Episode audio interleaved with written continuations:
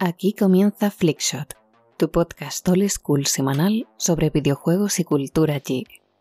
Con noticias, actualidad, análisis y mucha, mucha opinión.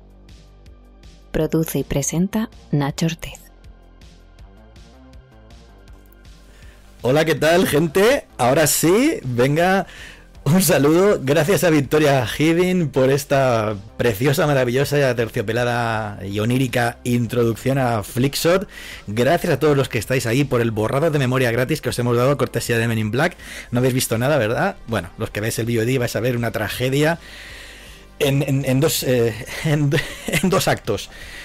Pues eso, estamos aquí, Flickshot 3. Eh, gracias por estar ahí, chat. Gracias por meteos con mi micrófono por mi mala suerte. Soy el auténtico Atlético de Madrid de los podcasters españoles. No entiendo, aquí me pasan cosas muy raras. Eh, será cosa de los aliens que están tan de moda que vienen a por nosotros. Dicho lo cual, os decía en un futuro, en un pasado alternativo, en otra línea temporal, que no dejéis de escuchar, si os ha gustado la voz de esta, de esta intro, a El espejo de Atropos, eh, con Victoria Hibin a la cabeza de las voces y que tiene audiorelatos de ficción, eh, pues ficción sonora, de ciencia ficción, hay uno de, inspirado en Bioshock de un autor que se llama Aitor Solar, que es imprescindible. Daros un vistazo por ahí ya veréis que, palabra de la Chortiz, que yo mentir no miento. Mm, ¿Equivocarme de pestaña? Seguramente sí. Bueno, Azulhammer, que hay mucho que cortar y decir. Vámonos. Pues muy buenas Nacho, ahora sí, bienvenidos a un nuevo capítulo de Flickshot, donde vamos a hablar de actualidad y de videojuegos, más de videojuegos que de actualidad, y vamos a intentar estar comentando las novedades bueno chicos, eh, un problema, ¿vale? Nacho ha tenido un pequeño percance con, un ataque de risa que está contagiándome de mala manera. Y nosotros vamos a intentar hablar de las novedades de videojuegos, así como algunos de los juegos que mm, esta última semana, desde el último Flixion número 2 que hemos tenido, pues han salido al mercado, han dado ese golpe, para bien o para mal, y otras cosillas que estaremos comentando a lo largo de este tercer programa. ¿Qué tal? Bueno, pues, pues, eso, insisto, saludos al chat, eh, saludos también si nos estás viendo en eh, cualquier de los eh, de las plataformas. De, un momento a otro voy a empezar a reírme, lo siento mucho, pero es que voy a intentar contenerme, voy a intentar ser profesional. Cualquiera de las plataformas de podcasting que, que está disponible el podcast, que hasta me habéis hecho darlo de alta manualmente a manubrio en Evox. Decía, Zul, hay muchas cosas de las que hablar hoy y es un, es un momento en el que la industria parece que ha puesto ya una. ha puesto la directa, ha, empezado a, a, lanzar tanto juegos eh, como hardware, como producciones cinematográficas de dudosa calidad, ya lo decía yo la semana pasada, pues eh, también como rumores que se van confirmando y eventitos y cosas de esports que están muy, muy jugosas. Mm, ¿Por dónde empezamos? Porque yo también puedo hablar de mi libro aquí, como digo siempre. Pues precisamente de tu libro vamos a hablar, porque en los dos últimos programas he estado mencionando que colaborabas con Sega como Project Manager responsable de la localización o traducción de Like a Dragon Ishin, que finalmente ha salido, así que yo hago de telonero y Nacho todo tuyo. Cuéntanos tu trabajo y tu juego. ¿Qué tal ha sido? Bueno, decir mi juego me, queda grande. Eh, Sabéis, em, se lanzó eh, el día 21 eh, Like a Dragon Isin, anteriormente, como, anteriormente conocido como Yakuza Isin, es un, un Yakuza de samuráis, se lanzó en 2014 para Play 3 y Play 4 y pues hasta ahora, ha tardado nueve años en salir en Play 4 y Play 5 con un remake que básicamente, y voy a ser súper directo, lo que hace es le lava muchísimo el apartado visual. El apartado visual, Unreal Engine 4 se lo, actualiza, lo deja todo fantástico, pero el núcleo del juego sigue siendo el mismo de 2013. Es decir, tú podrás poner las caras de los protagonistas fantásticas, con muchas texturas, podrás, darle iluminación dinámica, podrás darle un montón de, de historias, pero el sistema de combate, que ya en su momento fue pionero, ya en su momento incorporaba diferentes estilos, pues es el mismo de 2013, 2014, eh, con lo cual pues se ha quedado un poco atrás. Eh, pues es cierto, los de los Kiwami pues están por delante, porque hablamos de un núcleo de un juego que es de 2014. Y alguna animación del combate también, pues que. Y, el control, ¿no? Que pues. modo torretita, como digo yo, hay alguna cosa que. Pues que raspa un poco. Por lo demás, ahora ya os cuento todo lo bueno, que es todo lo demás. Tienes. Tienes un Yakuza con, eh, con todo el sello de la saga Ryuga Gotoku que se ambienta en 1860, o sea, es coetáneo, mm, transcurre en la misma época que pues películas como o animes como Ruroru Kenshin, incluso Kimetsu no Yaiba, más o menos, quítale lo, pues, lo de ciencia ficción o quítale lo fantástico. E incluso el último Samurai de, Tom Cruise, están todos ahí un poco ambientados en el marco temporal cuando Japón abre fronteras y cuando Japón pues ya empieza a influenciarse de pues los adelantos tecnológicos como por otra cultura como, como es la occidental. Muy, muy interesante porque Sakamoto Ryoma, que es el protagonista, fue un samurái, eh, una figura histórica que se enfrentó a los Tokugawa, que eran los shogunatos. De hecho, hay una serie de documentales buenísima, que es eh, La Edad de Oro de los Samuráis, que está en Netflix, que te viene espectacular si te vas a jugar a Ishin, porque te cuenta toda la guerra de unificación que empezó Nobunaga Oda, desde ahí hasta eh, cómo el clan de los Tokugawa acaba siendo el Shogun o los Shogun. Eh, esa dinastía que acaba imponiéndose ahí hasta el fin de la era Edo, que es cuando se está ambientado el juego, y antes de la restauración Meiji. Madre mía, la clase de historia que estoy soltando, se nota que es un poco el juego este. No, mira, te pones a te pones a ver la serie, como has dicho, de Rurouni si la transición mm. de la era Tokugawa y principio de la era Meiji, te la sabes de memoria. Pues eso. eso no, dábamos historia de Japón en el colegio, pero si no, vamos, lo bordabas. No, pues eh, totalmente. Eh, a ver, eh, Sega lo que hace aquí muy bien el Ryu Toku Studio, o hizo en su momento, fue adaptación libre de, pues, de, la historia de, de protagonista, es decir, es una figura histórica, pero no siguen a, pies juntillas, ni mucho menos, sino aquello sería muy aburrido. Este Yakuza, lo que digo yo, eh, perdóname, es que pues, Yakuza, eh, Ryu Gagotoku, Laika Dragon, este Laika Dragon lo que tiene es que tiene mm, el señorío, tiene pues eh, la seriedad, tiene pues el, el, código de Bushido, tiene todo lo que esperarías de un juego pues ambientado en el Japón de samuráis, porque no deja de serlo, pero por otro lado tiene un humor disparatado, tiene momentos que te va a volar la cabeza completamente, tiene misiones irreverentes y tiene minijuegos que dicen, no, venga, en serio. Ya te contaré ahora, bueno, te los cuento ya, o sea, hay minijuegos de pescar, de, de bailar, de beber, de...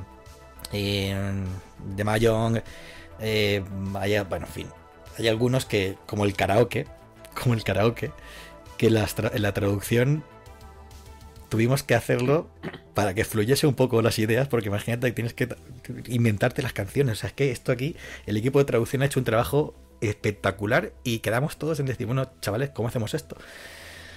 Vamos a hacerlo de la mejor forma que podamos. Vamos a tirar unos saques y vamos a ver lo que sale. Y ahí fluyó, fluyó la, narrativa y fluyó, fluyó la composición de temas del karaoke. O sea, vaya tela.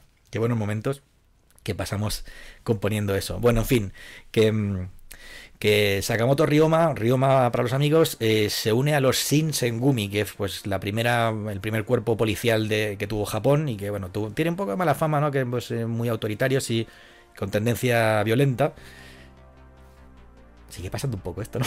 Bueno, total, que uh, los Sengumi, donde entra Ryoma, pues eh, van a ser un poco el hilo conductor, pues eso es un clan además y pues tiene sus sus eh, sus mm, iba a decir eh, exactamente cómo se ha traducido esto los los generales de élite. Exactamente tiene sus generales y bueno aparte de, tener el juego una estructura sandbox en Kioto o sea para darle un poco más incluso más misticismo eh, la capital no es Tokio pues vamos a Kioto y y allí pues tenemos un mini sandbox, es un mapita, es un sandbox pequeñito, pero que está muy lleno de misiones secundarias. O sea, la, trama principal son 20 horas, ¿vale? Son 20 horas pero descubrir la cantidad de objetos, la cantidad de cosas buenas que puedes hacer por la gente para subirte el sistema de karma que tienes aquí, ¿no? Pues hacer buenas cosas buenas por la gente, vas al templo, luego rezas y pues, Buda se, acuerda de ti y, te recompensa con, ciertas habilidades. Hay un sistema de progresión muy bueno, hay cuatro, estilos de, combate, pues uno recuerda al brawler de, Kazuma Kiryu, al quien se le echan falta, pues sí se echan falta a, Kazuma. O sea, es que es, un personaje muy fuerte. Aunque esta versión de Sakamoto Ryoma es, está muy mezclado. O sea, es que es serio por momentos y lo dices en plan de. O sea, LOL.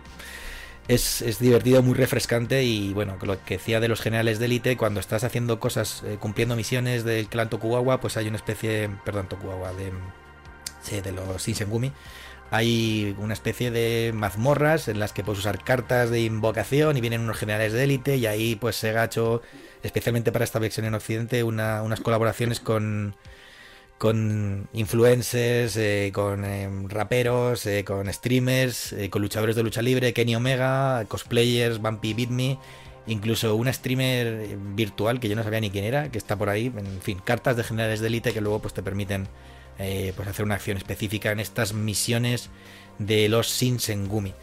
Em, mucha profundidad, se te puede ir a las 40-50 horas. Muy satisfactorio el sistema de combate, pese a no ser el sistema de combate de los Kiwami. La verdad es que no, no está tan ni tan pulido ni tan desarrollado, pero sí es muy bueno, o sea, es francamente bueno. Y las animaciones de, algunos golpes, pues sí se nota que están de 2014, ¿sabes? O sea, no te voy a engañar, o sea, te voy a decir que tal cual. Em, en fin, a mí me ha gustado. Me ha gustado mucho. perdón. Me ha gustado mucho, sí. Estoy muy contento. Sinceramente, estoy muy contento con el resultado. Estoy muy contento con, con el trabajo. No solo que, que pues, se ha hecho desde Sin y toda la parte de, localización. Eh, ahora, si me permite, en un momento voy a leer a todos mis por mí por todos mis compañeros porque se lo merecen. Ha sido un proyecto de un año.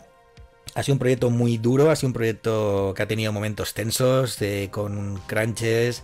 Las cosas, todas las cosas malas estas que te dicen que pasan en videojuegos, pues las hemos tenido y con mucha ilusión y con, y con mucho empuje eh, la gente ha demostrado que, que mira, eh, lo que no se llega con, con recursos se llega con, con, pues con, tenacidad y con determinación. O sea, pues no está bien a veces eh, apelar a eso, pero pues en momentos como los que pasamos, pues sí que sí que te digo yo que, que se salvó una match ball, más de una match ball con, con eso.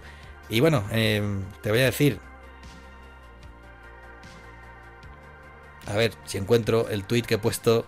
Eh, pues eh, con todo el con todo el equipo y te voy a decir si me permitís en un momento mientras tanto yo voy no no ya voy a empezar dispara que tenemos a Renacuajo Falton que dice: Saludo desde tu viejo vecindario de New Jersey, Nacho. Feliz de verte de vuelta. No jodas, ¿en serio? ¿Quién? ¿De, de, dónde? ¿Morristown, New Jersey? ¿Elizabeth, New Jersey? ¿De, dónde? bueno, qué fuerte, Dios. Eh, bueno, saludo, abrazo qué buenos tiempos hay de desayunar unos buenos bagels con 400 de colesterol, ¿sabes? O sea, tremendo. Mira, por supuesto a mi hermano, y pase lo que pase, siempre seguiré siendo mi hermano, Luis García Navarro, a Pedro Solano y a, mí mismo, que hemos sido los eh, Localization Project Managers, los que hemos estado más en contacto con los equipos, y y ahora voy a empezar a leeros a la gente que ha estado trabajando. Eh, Maripol Noel, Gaspar Bertrán, Clemente Depañ, Sara Chitaini, Philippe Roy, Jonathan Oriel, Alexis Barroso y Nante Maude que han sido del equipo francés, un equipo que iban pues un poco modo autopilot, la verdad. Eh, el equipo italiano que tiene muchísimo mérito, una profesional con la que pocas, pocas veces he encontrado gente de su talla, Erika Osola. De verdad, esta mujer es una auténtica máquina, eh, capaz de sacarte un proyecto de este nivel al 70%. Mm, mira que no regalo los elogios. Y Erika Osola es una auténtica crack, una auténtica número uno, una auténtica top tier. Eh, Alessandro Colombo, claro que, claro que sí, Mico Cerulo, afincado en Valencia, a Chiara Di Modica, Beatriz Ceruti, Stefano Giuliani, Valentina Bonomi, la primera italiana que me encuentro en la vida hablando un español perfecto con acento de Madrid. Y en el equipo, en el equipo alemán, eh, a Robin S, siempre Robin S, porque es Robin Schonelborg, a la editora Yuriko Nagata, también hablando un alemán impecable, perfecto, eh, Martin Bocking, Dominic Reichel, Andreas Volny y eh, de forma muy, muy especial, eh, como no podía ser de otra forma, el equipo español con eh, Alejandro Sánchez, Pedro Solano, David Barona. De verdad, os llevo en el corazón, amigos, lo sabéis, Ropongi lo sabe, Shibuya lo sabe y Shinjuku lo sabe.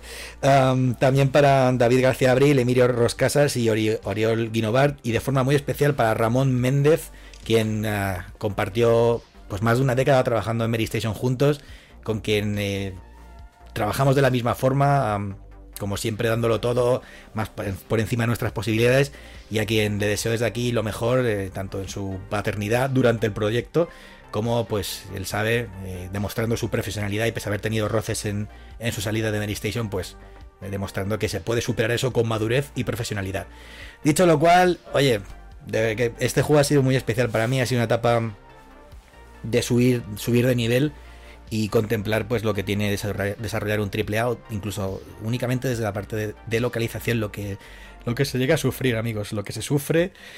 Y bueno, bueno, bueno, bueno, bueno, en fin. 9 de 10. tengo que decir que el, análisis de Vandal me ha parecido el mejor de, los que he leído. Muy, muy honesto, muy transparente, muy dando en el clavo con todo lo que sí, lo que no. Quizás me hubiese gustado más que hubiera desarrollado el tema del combate, que algún otro análisis lo ha hecho, pero creo que es el más oportuno. Y el más acertado desde un punto de vista. Tenía que apuntado algo. Tenía, espérate. Porque tenía algo. Mientras tanto, ve diciéndome cosas eh, que te quieras del juego, Zulhammer o gente que estáis en el chat, que no quería mirar el chat para centrarme un poco en esto, porque tengo la información aquí, pero tengo que sacarla un poco y me, me está del lado emo también. Bueno, pues ya desde un punto de vista más, entre comillas, objetivo, deciros que eh, este nuevo juego de Yakuza, sin ser Yakuza, aunque sea un remake, no transporta esa era feudal que con compite o choca con la edad más moderna del siglo del principio del siglo XX y es algo pues que puede ser digno de mención, digno de interés para todos los jugadores que quieran algún cambio de aire, no deja de ser un Yakuza, tendremos esos momentos cómicos y esos momentos duros, se, va, se, les, va se les va el, humor te, explota la cabeza auténticamente, nosotros flipamos cuando veíamos las escenas de tío, en sí tiene momentos voladísimos de ira de pelota total. Pero creo que es que es parte de del toque de Yakuza, ¿sabes? De, de lo intrínseco. A ver, si Yakuza no tiene memes, no es Yakuza, eso todo el mundo lo sabe. Y, forma parte de, la identidad del género. Y a ver, eh, hemos tenido el juego desde hace muy poco, los medios especializados han podido probarlo largo y tendido. Y como bien ha comentado Nacho, tenemos una serie de análisis, entre los que se ha mencionado a Vandal. Me ha gustado mucho el de Vandal, ¿eh? No sé quién lo ha hecho, pero lo he leído, o sí que lo sé, se me ha olvidado. ¿Ramón Varela puede ser? Pues Ramón Varela, muy bien, muy bien tú. Y, bueno, que como siempre, si tenéis la oportunidad de probar este juego, si sois seguidores de la franquicia, si os interesa un poco el Japón feudal o si os interesa un, vamos a decir, entre comillas, un gran tefauto con toques de humor y una personalidad única, os puede interesar probar de nuevo Laika Dragon. Laika Dragon, en fin, Macan era el nombre en clave. Un año entero llamándolo, año y medio llamándolo Macan, Project Macan. Bueno, estaba diciendo yo que mm, íbamos a tener un análisis totalmente imparcial, ecuánime, meridiano y de justicia de Yakuza, de la Dragon Sin, que bueno, que aunque haya estado implicado tanto tiempo y tenga tantas emociones y, haya sido pues un viaje inolvidable, eh, pues soy muy real, tengo los pies en el suelo con lo que ha sido el juego. El juego es un juegazo, pero tiene pues eh, esos dos problemitas heredados de ser lo que es. Es un remake de, reconstruido con, tecnología actual, pero es de 2014. Bueno, 10 eh, de 10, increíble comprarlo. O sea, si podéis comprarlos de dos en dos por si se acaban, mejor, no pasa nada. Vosotros comprar, comprar y sin problema. pues a mí no me la han mandado, la versión final no me la han enviado, por cierto, que lo sepáis. se la he pedido hoy a a, bueno, a, Eva Blanco, que trabaja casualmente en Playon, le he dicho, oye Eva, que tía, que no, me han pasado la versión final, yo estamos, tengo la versión que hemos testeado y no me han pasado la versión final, me pasan un código aunque sea, ¿sabes? Ya, me lo compraré cuando baje de precio, que espero que no baje de precio pronto porque será cuestión de que ha vendido poco y espero que no. Es histórico que un Yakuza haya llegado traducido al español, es el primer Yakuza que se traduce al español. A ver, aficionados de la saga, ¿dónde estáis? Venga, darle un poco de, de amor a Sakamoto Ryoma. ¡Ay! Ay, qué buenas las canciones del karaoke. En fin, bueno, eh, vamos a ver, hay muchos, muchas cosas. Por ahí han salido juegos buenos. Eh, hay que decir que llevamos una racha bestial. Creo que estamos, eh, como hay 12 juegos, 10 juegos desde principios de año que no bajan de 82 en Metacritic. O sea, ya hemos ido viendo lo que, lo que ha ido saliendo. Nos va a faltar Atomic Heart, que, que, a mí me ha gustado, me ha gustado mucho. No he podido ¿No me lo he pasado? Pues no me lo he pasado, colega, pues no. Me lo decía el otro día uno por Twitter, que no me lo he pasado. No, o sea, no. Pero ¿qué pasa? ¿Que no te puedo hacer mi análisis? Pues sí me la hago. Bueno, o sea, ahí te, ahí te va. ¡Pum! Disparado. Em, y, te, y, te, digo más, o sea, es que me ha gustado, no llega a ser un Bioshock, pero es como Bioshock metido con Prey en un futuro distópico, soviético, robótico, em, espectacular, o sea, una ambientación increíble. Azul, tú sí que le has dado más que yo. Pues el juego Atomic Heart nos transporta a una Rusia soviética futurista donde una serie de robots van a intentar extender el verdadero comunismo por todos nosotros. Y con un toque un poco macarra y alguna dosis de humor chabacanero tendremos un juego que la verdad puede ser bastante entretenido.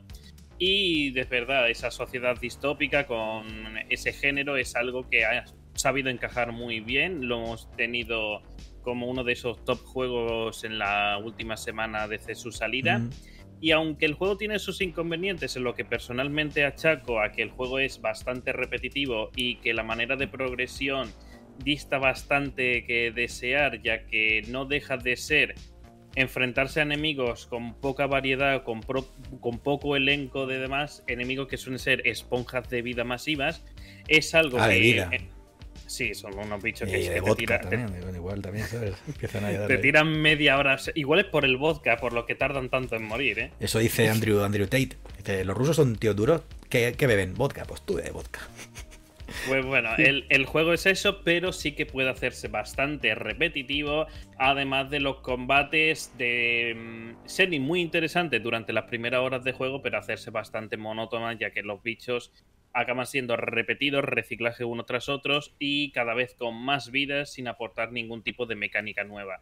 Algo que, como digo, en las primeras horas te puede parecer muy interesante, te puede parecer muy molón, puedes decir, este juego me gusta, pero a medida que quieras echarle más horas, igual ya tienes esa curva o esa cuesta que no todo el mundo va a querer enfrentarse a ella, pero por lo menos damos la, queremos pedir que le deis esa oportunidad de mm. conocer lo que es el juego, conocer lo que es el trasfondo. Tiene una muy buena banda sonora, tiene un muy buen trasfondo, tiene unos muy buenos escenarios, además de una calidad visual y se puede disfrutar del juego perfectamente. Simplemente no lo vamos a dar ese 9 de 10 que Nacho le ha dado a, su, ah, su hijo adoptivo, pero sí podremos estar en un juego mm, medio tirando a bien. a ver, ¿qué iba a decir yo? De Atomic Heart. Tú fíjate aquí como la conjunción de palabras y la fusión que, me soplé aquí en el tweet. FP, FPS sci-fi de gran personalidad y excelentes diseños robótico soviético distópicos retrofuturistas. Lo mejor, lo mejor son los diseños, ¿eh? Lo mejor son los diseños eh, y la ambientación. Y el lore que tú eres experto en lore. Bueno, a ver, la historia es que cataliza varios estilos de, de, FPS de este estilo. Yo decía que tenía un poco un poquito a Prey, ¿sabes? Pero es más Bioshock, más Bioshock Infinite. Y luego, pues el tema de. Tiene el tema del crafting es, bastante interesante también. Pero estás tecleando algo, se está metiendo en directo. Perdón. Fullhammer. Te voy a castigar, te voy a. Dale con la mano ahí. Vas a andar castigado que la pared. Um, Vamos a hablar un poco del PS, de PSVR 2, ah, porque, porque ha salido esta semana. 650 euros, eh, amigos, 700 euros es el precio a pagar de entrada para la VR de PlayStation 5. Y como alguien me diga, es que Nacho es hater de la VR, es que Nacho no le gusta, es que no sé qué. Mira, ves esto, te lo pongo en la cabeza. Em, a mí la VR me ha gustado muchísimo de, de chiquitito. O sea, ahora espérate, que me caigo. Ahí está.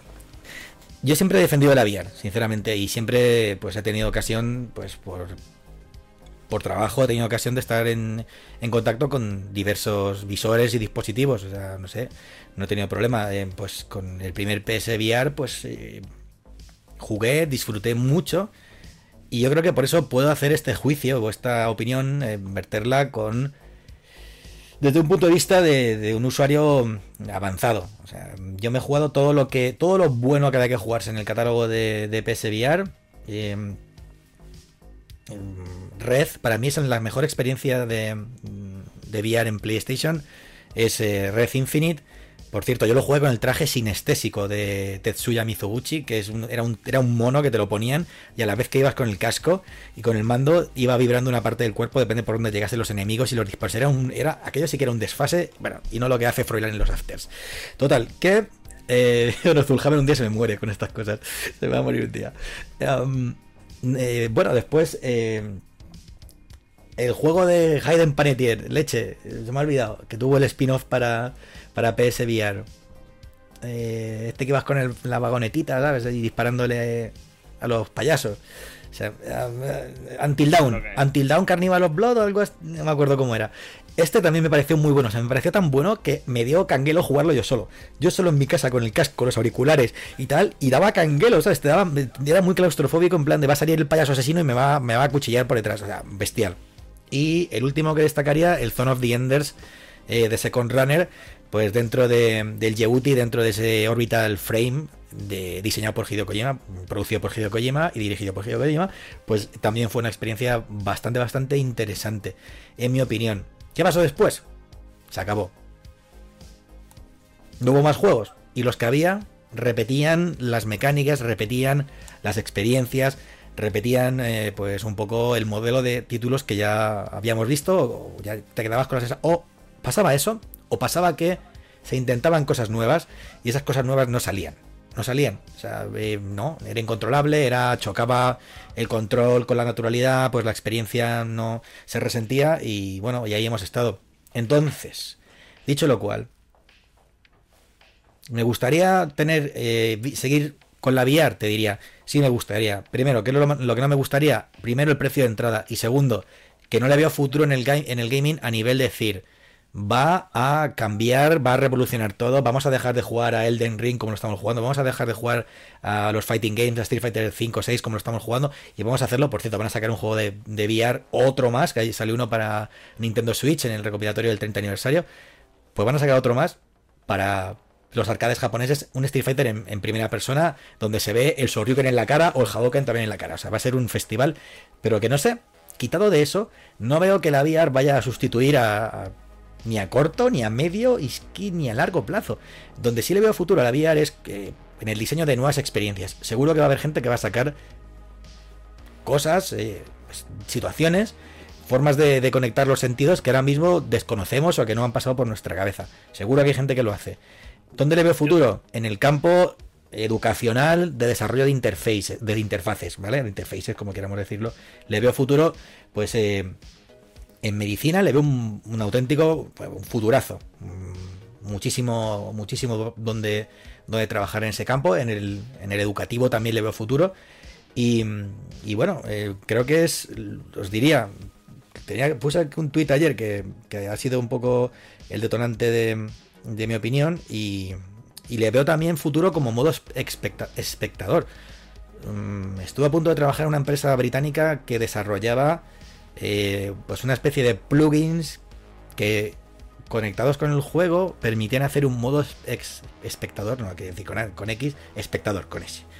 Te permitían el modo, este modo espectador donde tú escogías qué ver, de dónde ver, con qué ángulo, eh, si mm, en primera persona de un jugador, si tú yendo libre como un fantasma o como, como hace pues el, el broadcaster de la misión de League of Legends, imaginaos, pues sí que le veo futuro en ese aspecto, pero en el resto, en plan, mira, cómprate esto porque vas a usarlo más que el pad. O que el, teclado y ratón. Mentira. absolutamente no. Y te digo, algunas cifras.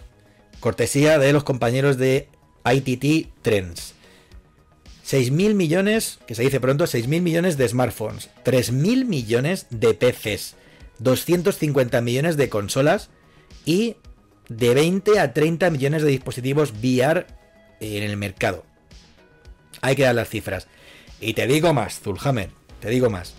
Sale ahora eh, PSVR 2 a 640, 700 euros. Ahora, por cierto, y tengo que agradecer de corazón, muchísimas gracias. Y lo, buena y, atenta que es la gente. Juanazus, eh, un seguidor del canal, y tengo que decir, eh, le considero amigo, pues se aporta muy bien conmigo, tanto él como Magali. Un abrazo a los dos ahí en las islas.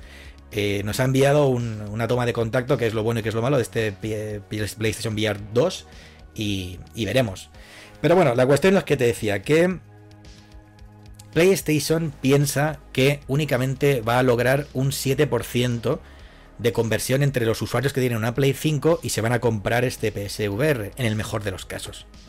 Es muy poco, es muy poco.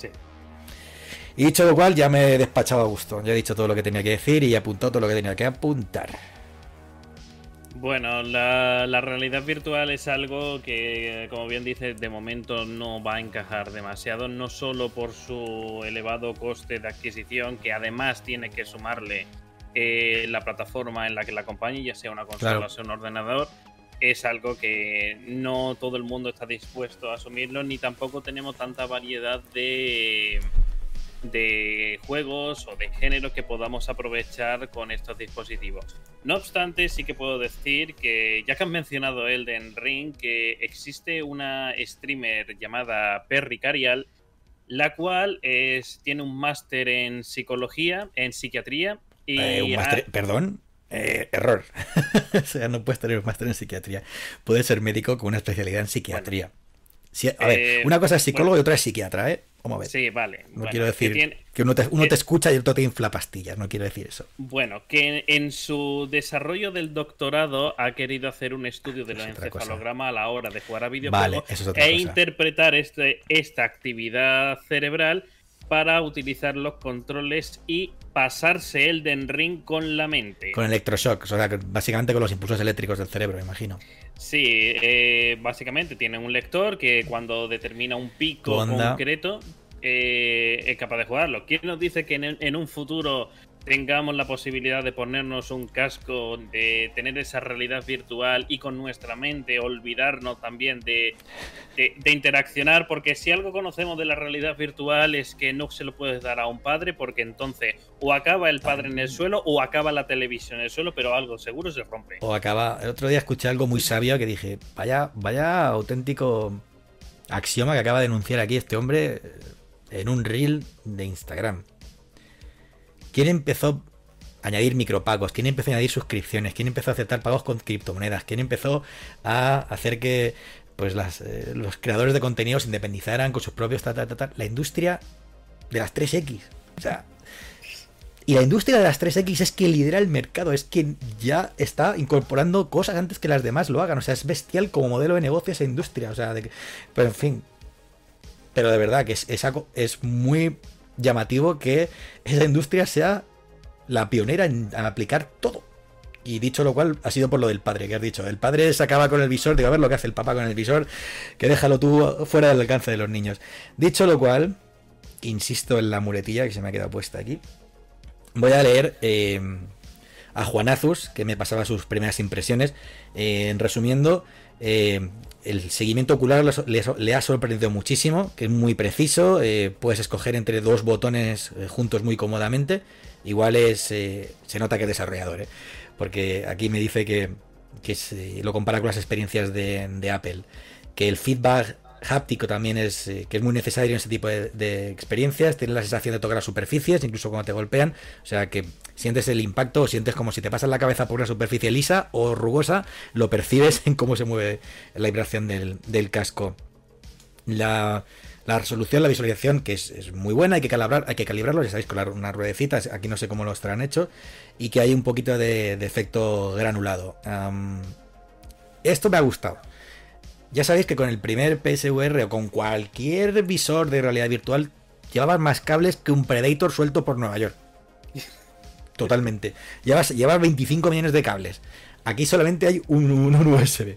Está bien esto, ¿no? Es, es muy fácil escanear del área de juego, definirla para no pegarle un viaje a la ventana o un viaje a la pared y cargarte un controlador. Madre mía, que no es 200 euros en controlador y demás. Eh, que son muy ligeras y, que han probado eh, Horizon y que es una, pasada gráficamente que usa muy bien las posibilidades del visor y de los mandos y que bueno, eh, a punto de probar, de probar Resident Evil Village y, más, por cierto, está gratis.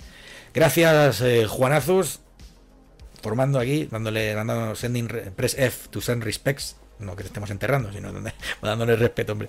Bueno, esto es lo que hay por la VR que la experiencia pues eh, no está mal, o sea, por lo menos no decepciona. Azul es importante que por lo menos, eh, ya que, pues está intentando remarse en esa dirección, que se haga bien, no que se saque un producto a medias o que se saque un visor defectuoso y tal. De todas formas, PSVR siempre ha sido calidad-precio el mejor que ha habido nunca. Si estamos de acuerdo en que dentro de la variedad de que pueda haber, te puede interesar este nuevo modelo de periférico de realidad virtual que propone Sony. Lo que no agrada a todo el mundo es eh, el futuro que pueda tener la realidad virtual. Como decimos aquí, por no enrollarnos mucho más en el tema. No, tranquilo, hace tiempo tenemos, tiempo. Quizás cuando vuestros nietos, si los tenéis, empiecen a conocer el mundo de los videojuegos, quizás la tecnología avance lo suficiente como para que esa inmersión de realidad virtual sea lo suficientemente atractiva para justificar un gasto tan grande como esos casi 700 euros que nos vale este mm. dispositivo. Ahora bien, si vosotros disponéis de esos medios y os gusta la realidad virtual, es una muy buena recomendación en comparación a productos de la misma magnitud, de las mismas prestaciones que hay en el mercado. Pues este nuevo modelo, como bien ha dicho Nacho, es más ligero, más cómodo y da una gran calidad, como Juan Azul en su experiencia personal y profesional como programador nos, nos ha revelado. Por cierto, respondiéndole a Diego Las, que creo que es suscriptor. Por cierto, muchísimas gracias a los que os habéis suscrito. Eh, inciso, em, los que hayáis puesto vuestro Prime o hayáis puesto vuestro dinero ahí, que está a buen recaudo. O sea, no tenemos ninguna intención económica con este proyecto. La historia es que pues haremos sorteos con lo que haya ahí, em, entre los que estéis suscritos. Y haremos un programa pues una vez al mes donde podáis participar. ¿No habéis visto a Schwarzenegger? Es que Arnold es que es, es también otro de los grandes que en su newsletter tiene, pues él envía su newsletter a sus suscriptores y, de vez en cuando, cada día llama, hace FaceTime con tres o cuatro personas. Oye, ¿cómo vas? Y el entreno, ¿qué has hecho hoy? Pecho, espalda y ahora que toca. Eh, pecho, tríceps. Bueno, venga. En serio, que, que Arnold te haga FaceTime en tu cara, rollo en plan, a ver tu rutina cómo va. O sea, me parece bestial. Pues imagínate lo mismo. Y respondiendo, dicho lo cual, gracias otra vez por las suscripciones, gracias por los follows. Um, Diegolas, si sacaran un juego, como me has dicho, de VR de esa temática, al terminármelo diría, bueno, esto es el tutorial, ¿verdad? En fin, siguiente tema. Vamos a ver qué nos toca ahora. Nos toca, por ejemplo, Octopath Traveler 2. Efectivamente, tenemos ya finalmente ya salido Octopath Traveler 2, el cual incorpora una serie de mejoras bastante necesarias y solicitadas por parte de los fans de la primera entrega, donde sigue teniendo ese elemento retro 2D tan característico, tan bonito y con ese apartado visual que ha sido bastante embaucador. No, sí, parece, parece que lo haya diseñado el team de Background Story y de, y de los Ogre Tactics. Que por cierto, Ogre Tactics lo hemos visto en, Switch también. Y que es, que es. De hecho, he estado mirando los créditos hoy. Fíjate que estaba eh, rescatando los de eh, Ryo. Estaba, estaba viendo los créditos de, de Octopath Traveler. Y lo ha desarrollado Acquire no he visto a nadie del equipo de Background Story, pero las similitudes son muy, muy notadas, o sea, muy, muy parecidas. Evidentemente la, la, inspiración que podamos tener en este tipo de género es bastante notable, ya que el 2D es algo que poco puede innovar, pero cuando lo hace nos muestra verdaderas obras de arte visual como las de Octopath Traveler. También tiene un apartado musical con una banda sonora verdaderamente espectacular, siguiendo lo que teníamos de Octopath Traveler 1. Sigue siendo Square Enix ahí, la producción. Entonces la metes ahí un poco. Por cierto, no sé si está todavía. Yasumi, no, Yasumi Matsuno no, eh, Nobuo Ematsu, no sé si está todavía porque él fundó una, pues su empresa, su estudio, pues de compositor y pues, para producir melodías y bandas sonoras, no sé si estaba haciendo freelance montón de bandas sonoras de Square así bajo, ¿sabes? bajo el telón. No sé si aquí haber tenido algo que ver. Hay que investigarlo si dices que es bueno. Ahí no me pillas con los deberes hechos, no, pasa nada, no pasa nada. Pero, pero lo que sí te puedo decir es que este juego, como comentaba anteriormente, incorpora nuevas cosas que han sido solicitadas. Entre ellas tenemos un ciclo del día y la noche que podemos ir alternando en el juego, teniendo determinadas repercusiones tanto en los enfrentamientos contra los enemigos como en algunas misiones se ha incluido, aunque levemente, ya que los más puristas pueden no haber realizado su petición, tendremos misiones conjuntas entre algunos de los personajes, los cuales desarrollarán su historia de manera conjunta. Esto es nuevo. Algo que no sucedía en el anterior, ibas a decir. Efectivamente. Porque es, algo que a mí personalmente me dolió mucho. Porque mm. Octopath Traveler, 8 personajes y los 8 personajes en plan. Hola Nacho, eh, ¿a dónde va? Al súper. Ah, yo a la piscina. Pero si está en dirección de contraria, bueno, pues vamos juntos. bueno, quizás no, debe, no debería ser forzado. Si, si resulta forzado es que está mal hecho. Sí, pero o sea, si algo nos ha interesado, si algo nos ha enseñado los JRPG, los mundos de rol, los animes, toda la cultura asiática, toda la cultura de los videojuegos es que de alguna manera existe ese destino que une a los personajes entre ellos para para que de alguna manera se relacione y tengan un, fin común. Que, el poder del guion, el poder de la amistad siempre. Sí, que, que, justifique que esos personajes deseen viajar juntos. Sin embargo, en Octopath Traveler 2 es que no hay ningún tipo de nexo en plan, ¿por qué un erudito querría ir con una con una bailarina mm, marginada, abandonada y vendida como esclava? ¿Por qué? conveniencias del guion. Es algo que, bueno, en este Octopath Traveler 2, aunque levemente, como digo, solo afecta a algunos capítulos concretos de algunos personajes, eh, tendremos ya esas historias conjuntas. Tenemos un mundo totalmente nuevo que, aunque que no comparte historia con el juego anterior, de manera que si no habéis jugado a Octopath Traveler 1, podéis jugar a Octopath Traveler 2, que nada va a importar en cuanto a historia. En cuanto Estilo Final Fantasy, ¿no? Igual es otro, otro universo alternativo, otro mundo. Bueno, las teorías locas de Final Fantasy están, pero ninguno se toca. Mm. Menos el 10 y el 10-2. Tenemos un el 10-3 no lo menciones, por favor, que está y, y, y, me, y Ese es el 12, ¿no? El, 12, joder, el, 13, el 13. El, Lightning Returns. El, 10-3, digo. Eh, o sea, este existe. a ver. Vamos a ver. El 10 tiene el, 10 y el 10-2 de toda la vida. Sí. Vale, luego está el 11, el 11 online. El 11 online. El 11 online. No me saques el libro. A ver qué libro vas a sacar. Luego... saco yo este libro de la historia de Final Fantasy X, donde su. donde su. Mira, ya está, ya, ya, ya, creador decidió. Decidió crear el capítulo Final Fantasy X-3. Que si alguien decide leerlo, que sepa que va a odiar el mundo, la vida. no va a querer vivir más porque es una chorrada que flipas. No me extraña viendo el autor. En fin, bueno, a lo que íbamos. Que total, que no se cruzan, que son universos diferentes y que, y que bueno, es otra línea temporal o llámalo otra situación, pero que no hay ni, ni cruce, ni se retoma la historia, ni el guion de, del primer Octopath Traveler. O sea que esto es diferente. Además, tenemos un mejor desarrollo de los mapas, ya que Octopath Traveler 1 no, pecaba bastante de tener el escenario que era arriba, abajo, izquierda, derecha. Ahora nos movemos bastante en cuanto a recorridos, en cuanto a trasfondo, en cuanto a... Los mapas parecen más vivos, hay más caminos, hay más zona por la que recorrer. Y además tenemos la opción de recorrer el mundo abierto que tiene a través de un barco que nos permite viajar entre distintos continentes y que nos llevará a cumplir las misiones de los determinados personajes que vendrán indicados con un pequeño icono de alguna manera dándonos una ruta de a dónde querer ir, porque pasado el primer capítulo estáis totalmente libre y podéis hacer lo que os dé la gana. O sea, puedes acabar ahí eh, pues, luchando contra el jefe final siendo nivel 3, ¿no? Sí, bueno, el jefe final. Es que realmente eh, lo bueno que tiene esto para Traveler 1 es que tú te puedes ir a la zona final del juego, sí, pero tú vas a seguir la historia de un personaje. claro. Entonces. El viaje es lo importante, ¿no? ¿Qué haces? Vas a la historia de un personaje, vas a la historia del otro, del otro, y vamos a dividirlo como por etapas. Capítulo 1 del personaje X.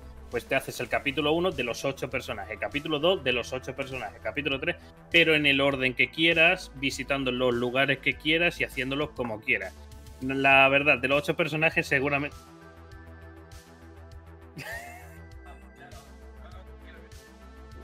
Es que me ha pillado totalmente.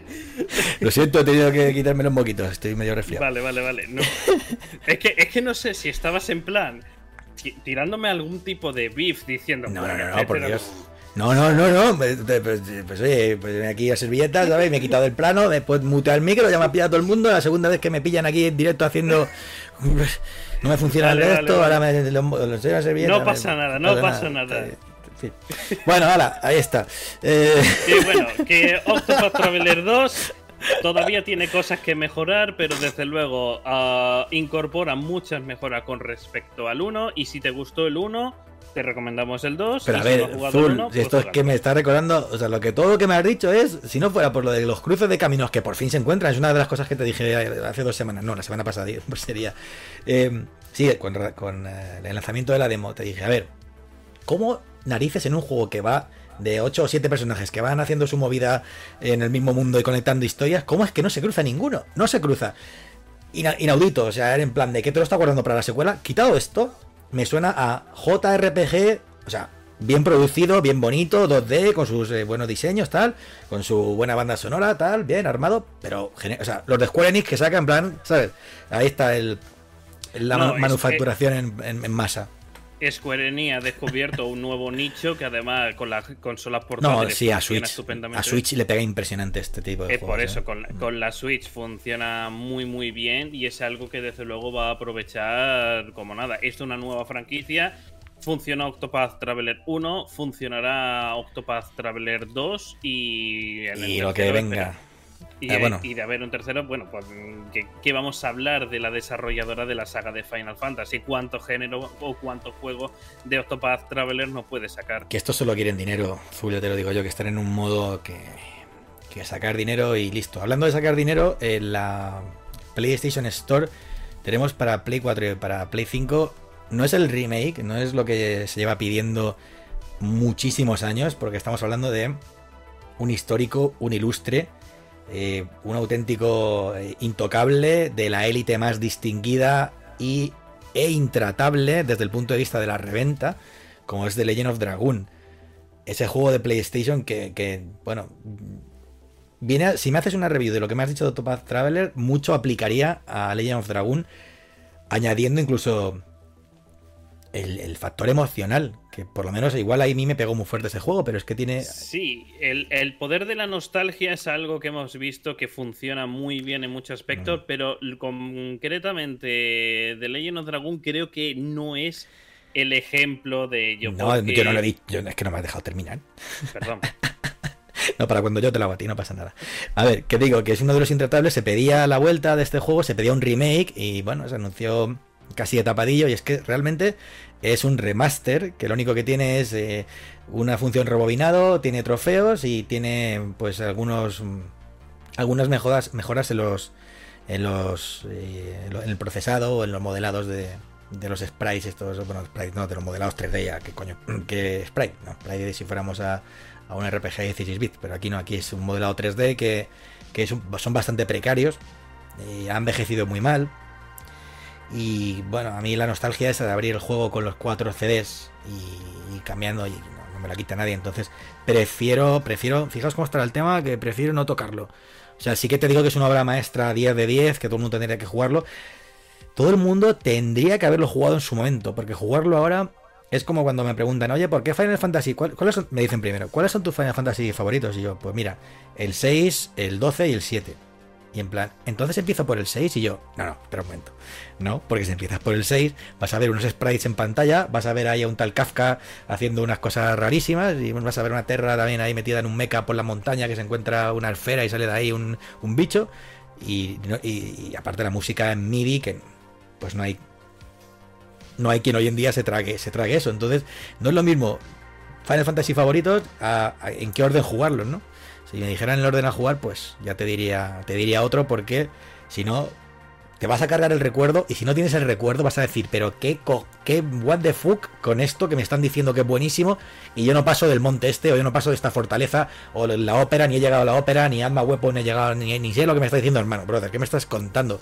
Normal, porque es que son tiempos distintos. Eh, si a Yakuza y sin Ryo Gotoku o Laika Dragon y sin ya os comentaba que le pasaba con las animaciones del combate y con el sistema de combate y demás que ya se notaba un poco un poco old fashion hemos visto que los Kiwami lo han dejado a un nivel espectacular mm, excelente. Aquí no se ha hecho ese remake tan profundo del sistema de combate pero bueno entonces los Final Fantasy te pasa te pasa igual. Y estos juegos que te los hacen en un remaster rápido pues es que no merece la pena. Es que no es no es la situación no es la tecnología si haces el esfuerzo, te digo que sí, pero nunca va a ser lo mismo. Nunca va a ser lo mismo jugártelo. Si lo jugaste en tu día, corres el riesgo de que te estropee eh, la nostalgia, te estropee tu recuerdo que tenías formado ese juego. Y si no lo jugaste, te dicen, ah, esto es el mejor RPG de la historia, hay que jugárselo porque tal y cual. Lo juegas y vas a decir, no entiendo por qué este hombre me ha dicho que esto era buenísimo. Pero e, es que no es, como decía antes, y siento haberte interrumpido, como decía. No, no, ya te tocaba, ya te tocaba. Eh, realmente es que es un remake o un remaster al que no le han dedicado ningún tipo de mimo, pues está con la intención de reciclar recursos que tuviese, añadirle un par de filtros, mayor resolución y tirar para adelante, ya que tenemos grandes ejemplos de remaster o de remake que funcionan muy bien y a ti te voy a dejar hablar de lo que posiblemente tengamos en el E3 como posible remaster. Ah, ya quieres saltar, ya quieres saltar ahí. Bueno, no, espérate, espérate. Si no, tenemos tiempo. por, eso te lo digo que ya cuando, cuando tú quieras, pero que te quiero decir. faltan 35 minutos.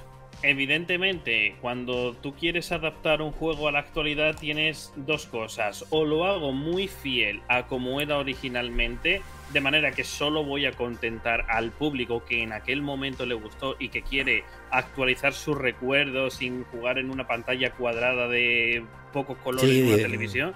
Pues eso. O De puedes 3-4. intentar traer esa fórmula que funciona en su momento, adaptándola un poco, quizás no tan exagerado como Final Fantasy VII Remake. Es el ejemplo que iba a poner. Es que sí, necesitas cargarte el sistema de combate, necesitas cargarte el sistema de progresión, necesitas cargarte algunas mecánicas. Sinceramente, le iba a poner de ejemplo. O sea, yo creo que un, remake bueno es el de el de Final Fantasy VII. Pero es que ha tardado 15 años.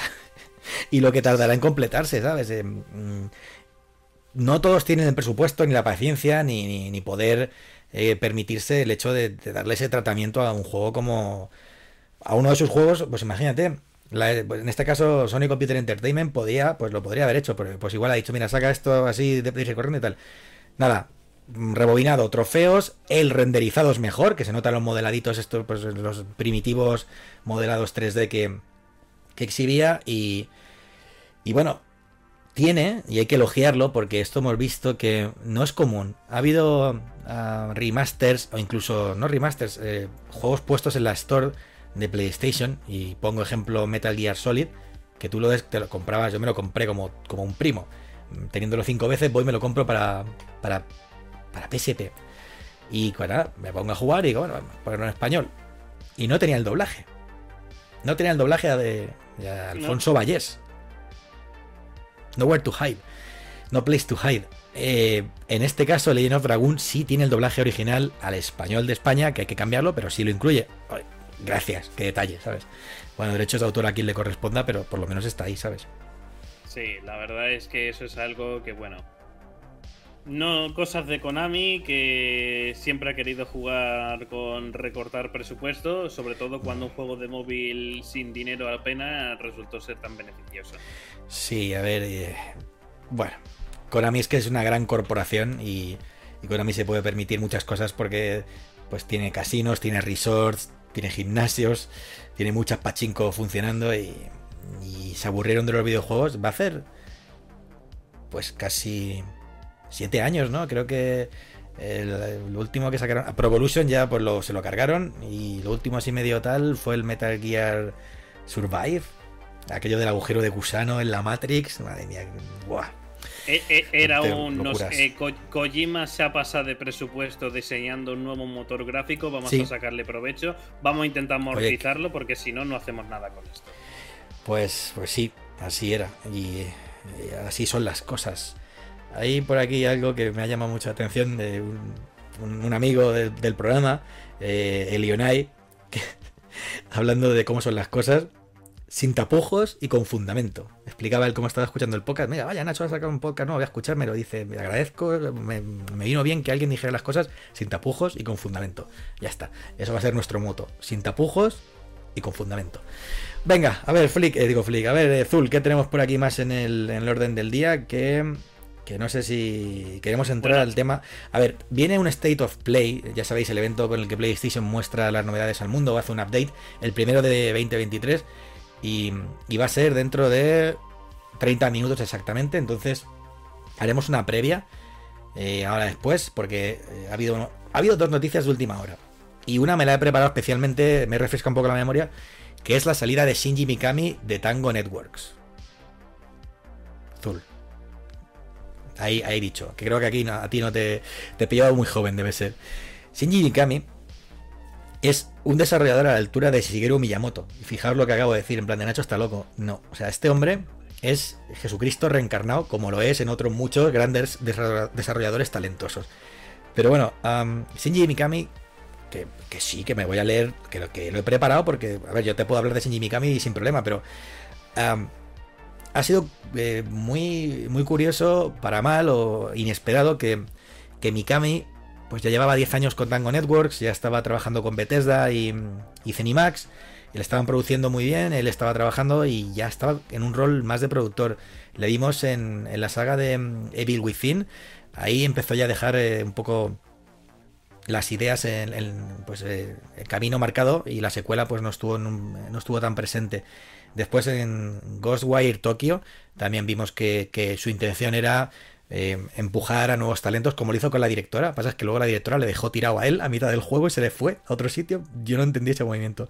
Shinji Mikami te presenta a E3 como un talento, pues, un poderío, ¿sabes? Y, y demás, eh, directora joven japonesa y además una tía muy, eh, ¿cómo decir?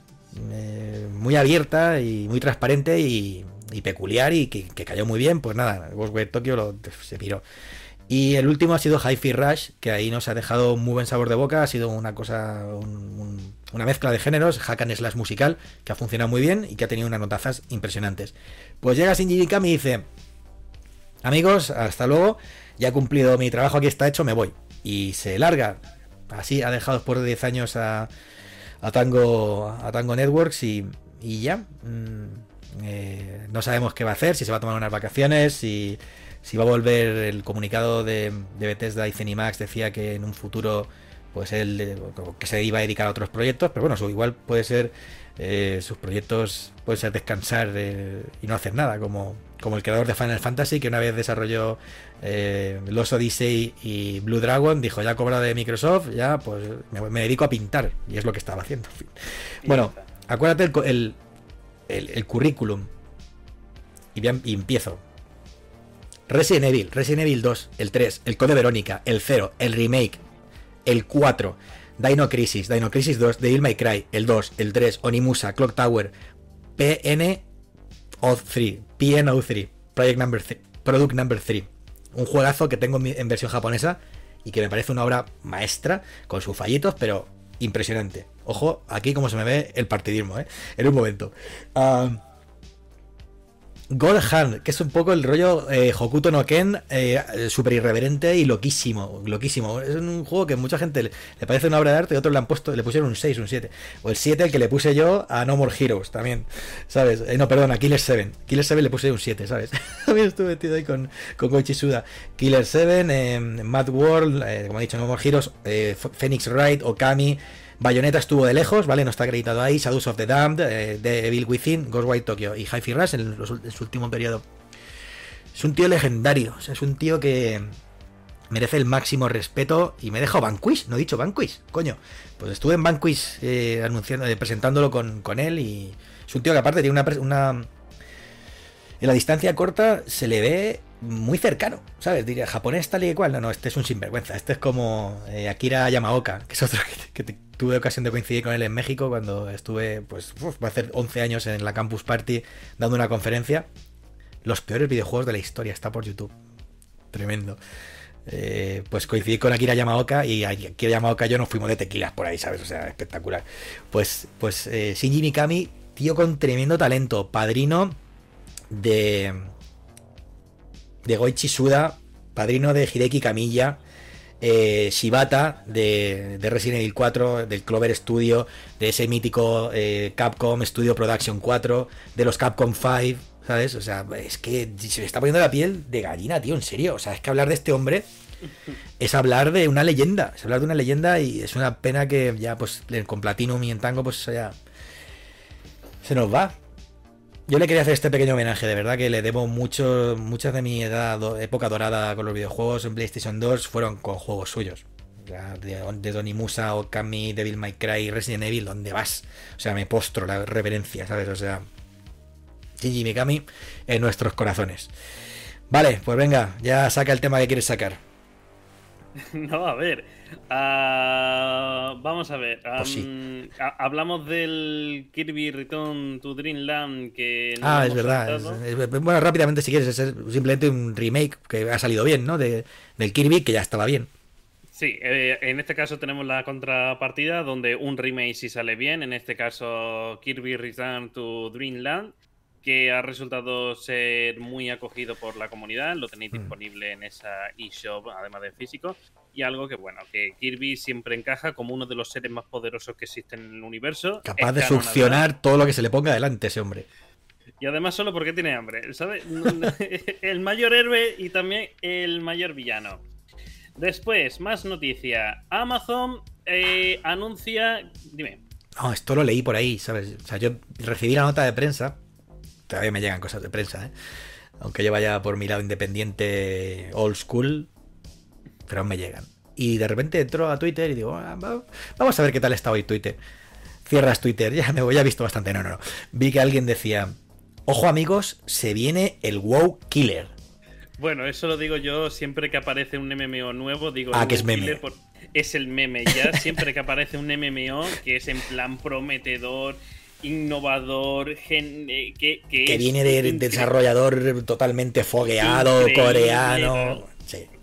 una pasada, siempre es un WoW killer y WoW sigue siendo el primero. O sea, que la verdad, mira, yo tengo aquí WoW en todas partes. Oye, mira, yo, Collectors tengo 5 o 6, eh. Mira, tenéis 3. Yo 2. Y te digo que, que, no, que jugué un rato y me banearon la cuenta. Yo no sé qué hice, yo no sé qué pasó, pero bueno, en fin, cosas de bueno, me, hago una idea, porque el veneno en las venas. pero en fin. Eh, eh, quitando el meme de que siempre que aparece un MMO es como que está destinado a luchar contra el gran rey de World of Warcraft, eh, Amazon va a distribuir en Europa y en América, en toda la zona de Occidente, el nuevo juego de NC Soft, los creadores de Guild Wars 1 y 2, eh, y entre otros, el juego llamado Throne and Liberty. Un MMO de mundo abierto con cámara de tercera persona similar a juegos como Black Desert Online o Guild Wars 2, donde parece tener un gran enfoque por el mundo PvP, donde las batallas, mm. los castillos parece ser una constante, pero también tiene ese modo PvE. También, al igual que New World, otro juego, en este caso también desarrollado, no solo distribuido por, por, Amazon New World, donde las clases dependían de las armas que llevase, en este Throne and Liberty también tendremos la opción de que nuestro personaje, según el equipo que lleve equipado, será una clase u otra. No se sabe mucho al respecto, pero visualmente muy atractivo, es un mundo muy abierto, con gran posibilidad de, de, movimiento, de movilidad, con un mundo verdaderamente masivo en cuanto a números de jugadores, pudiendo coincidir 200 personas en el mismo campo de batalla. Bueno, eso ya es PV, eso es PV, no, esto es como cuando había asedios a las fortalezas, ¿no? Es, eh, PvP, pero a lo bestia, ¿no? O sea, ¿no? ¿Cómo, ¿qué nombre tiene en este sentido? No tiene, no tiene particularmente, es un, un PvP a lo bestia, ¿no? No tiene, uno tiene la fortaleza y los otros le atacan ahí a. Sí, eso es eso. O sea, Guild Wars 2 de hecho incorpora el mundo abierto, el, PvP de mundo abierto, donde mm. las CERG suelen ser de 200 personas. Aquí de momento eso es lo que nos han estado diciendo, pero el juego además tiene posibilidad de utilizar más recursos por lo que hemos estado viendo, donde podemos encarnar también poderosos avatares elementales que asediarán directamente las murallas de las fortalezas rivales. Y el componente PV como tal no hemos visto demasiado a través de tráiler y análisis contra qué jefes o qué historia puede tener el juego, pero es algo a lo que le vamos a estar poniendo el ojo, ya que Amazon parece haberse fijado especialmente por el mundo de los MMOs. Nos ha traído New World, nos ha traído Los Ark, nos vas a traer Blue Protocol y ahora también Throne oh, and Liberty. Espérate, Blue Protocol no tendrá algo que ver con el de Sega. Blue Protocol es el MMO eh, estilo Cell Shading, que no sé si es de no, Sega. No tiene nada que ver, entonces no, no. Bueno, pues es un MMO anime que, trae también de Europa a Occidente Amazon. Que lo bueno, que va a estar traducido doblado al español porque viene recursos tienen, claro, ellos tienen, tienen para invertir bien. A ver, que, está claro que eh, el jefe o el séquito o no sé, el consejo de adquisición de contenido de Amazon Games, con que lo hagan un poco bien, pueden, pueden hacer bastante bastante ruido y hacerse con un huequecito del mercado. O sea, que me dices es que Blizzard tiene mucho dinero. Vale, pues a ver qué hacemos. Pues bueno, mm. Blizzard, que porque hoy no vamos a hablar de eso. en próximas, en, sí, en últimas, en últimas noticias respecto a la adquisición de Activision Resumen rápido. Espera, espera, espera, bueno, en fin, venga, vale, vamos, tírale. Resumen rápido de lo último que ha pasado con la compra de Activision Blizzard bloqueadísima o de avisos de muchas comisiones antimonopolio.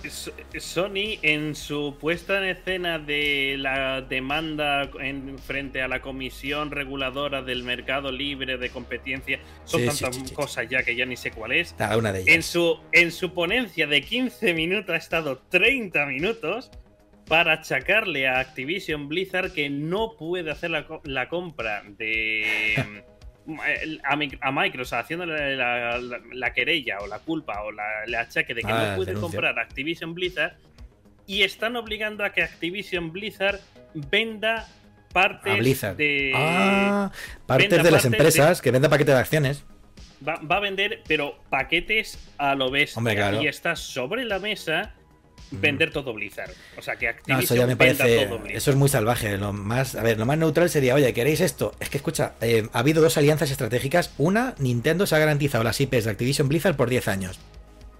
Hmm. Noticia que ha salido.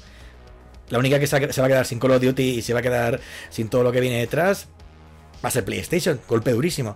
Y por otro lado, últimas noticias sobre esto es que Nvidia le ha dado su beneplácito a Microsoft para que adquiera Activision Blizzard a cambio de que eh, sus juegos se integren con la suite de, pues, de, pues ya sabéis, de, de Nvidia Gaming y que esté todo pues ahí en el ecosistema, ¿no?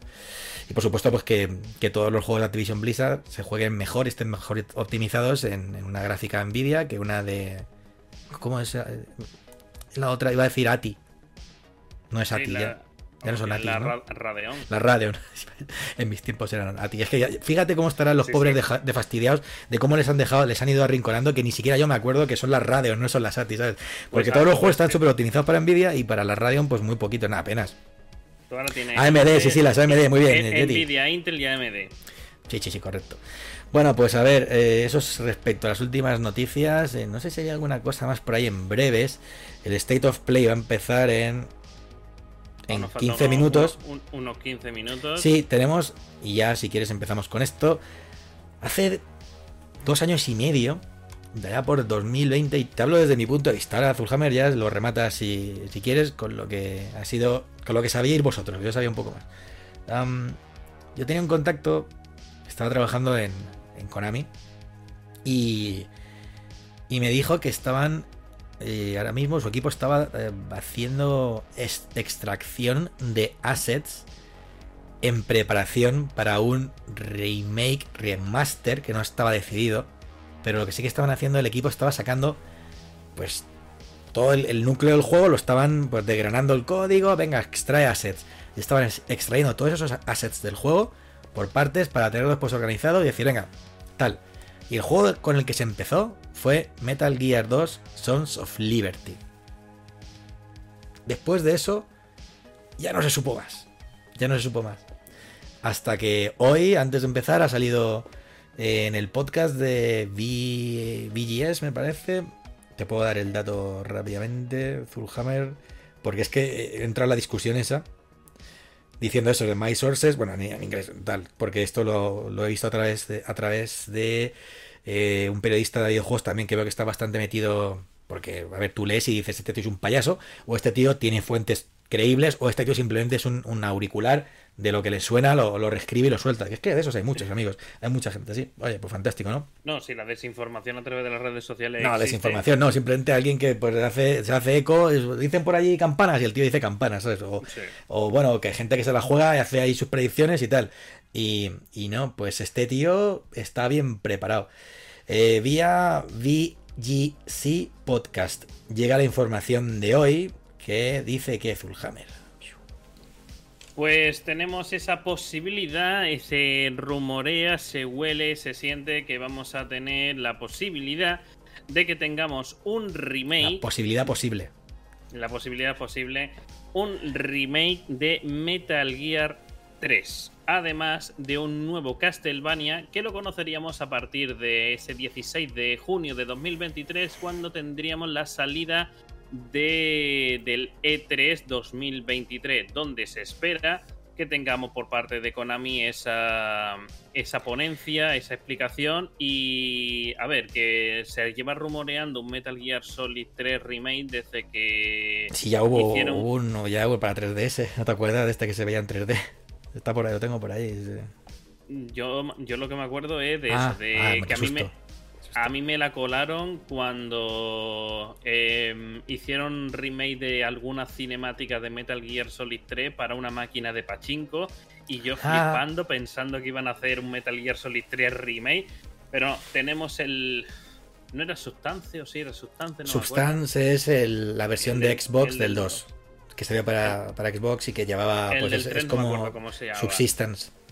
Pero bueno, nos daba la opción esa de liberar la cámara, que la cámara del Metal Gear Solid 3. Eso salió de, de la versión 3DS. La historia es que parece ser que en esa extracción de assets, que continuó en el tiempo, porque hoy ha salido una información que van a empezar con un remake de Metal Gear Solid 3, Snake Eater. Para mí el mejor Metal Gear de la historia.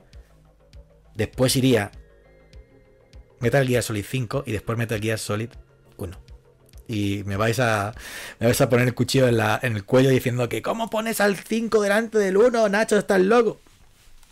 Para mí lo es. O sea, las cosas que hizo el 5 ah. no la hizo, no la hizo el, 1. Bueno, en fin. Si, si, tú te quieres sentar 30 horas a escuchar cassettes, adelante, disfruta del gameplay masivo que tiene ese juego. Bueno, a, ver, a ver si no vas a ser productor de este programa, Azul. Como si con esas opiniones. ¿eh? No, sí, es que, yo, ya, sé que eres un fanboy acérrimo de, de Hideo Kojima.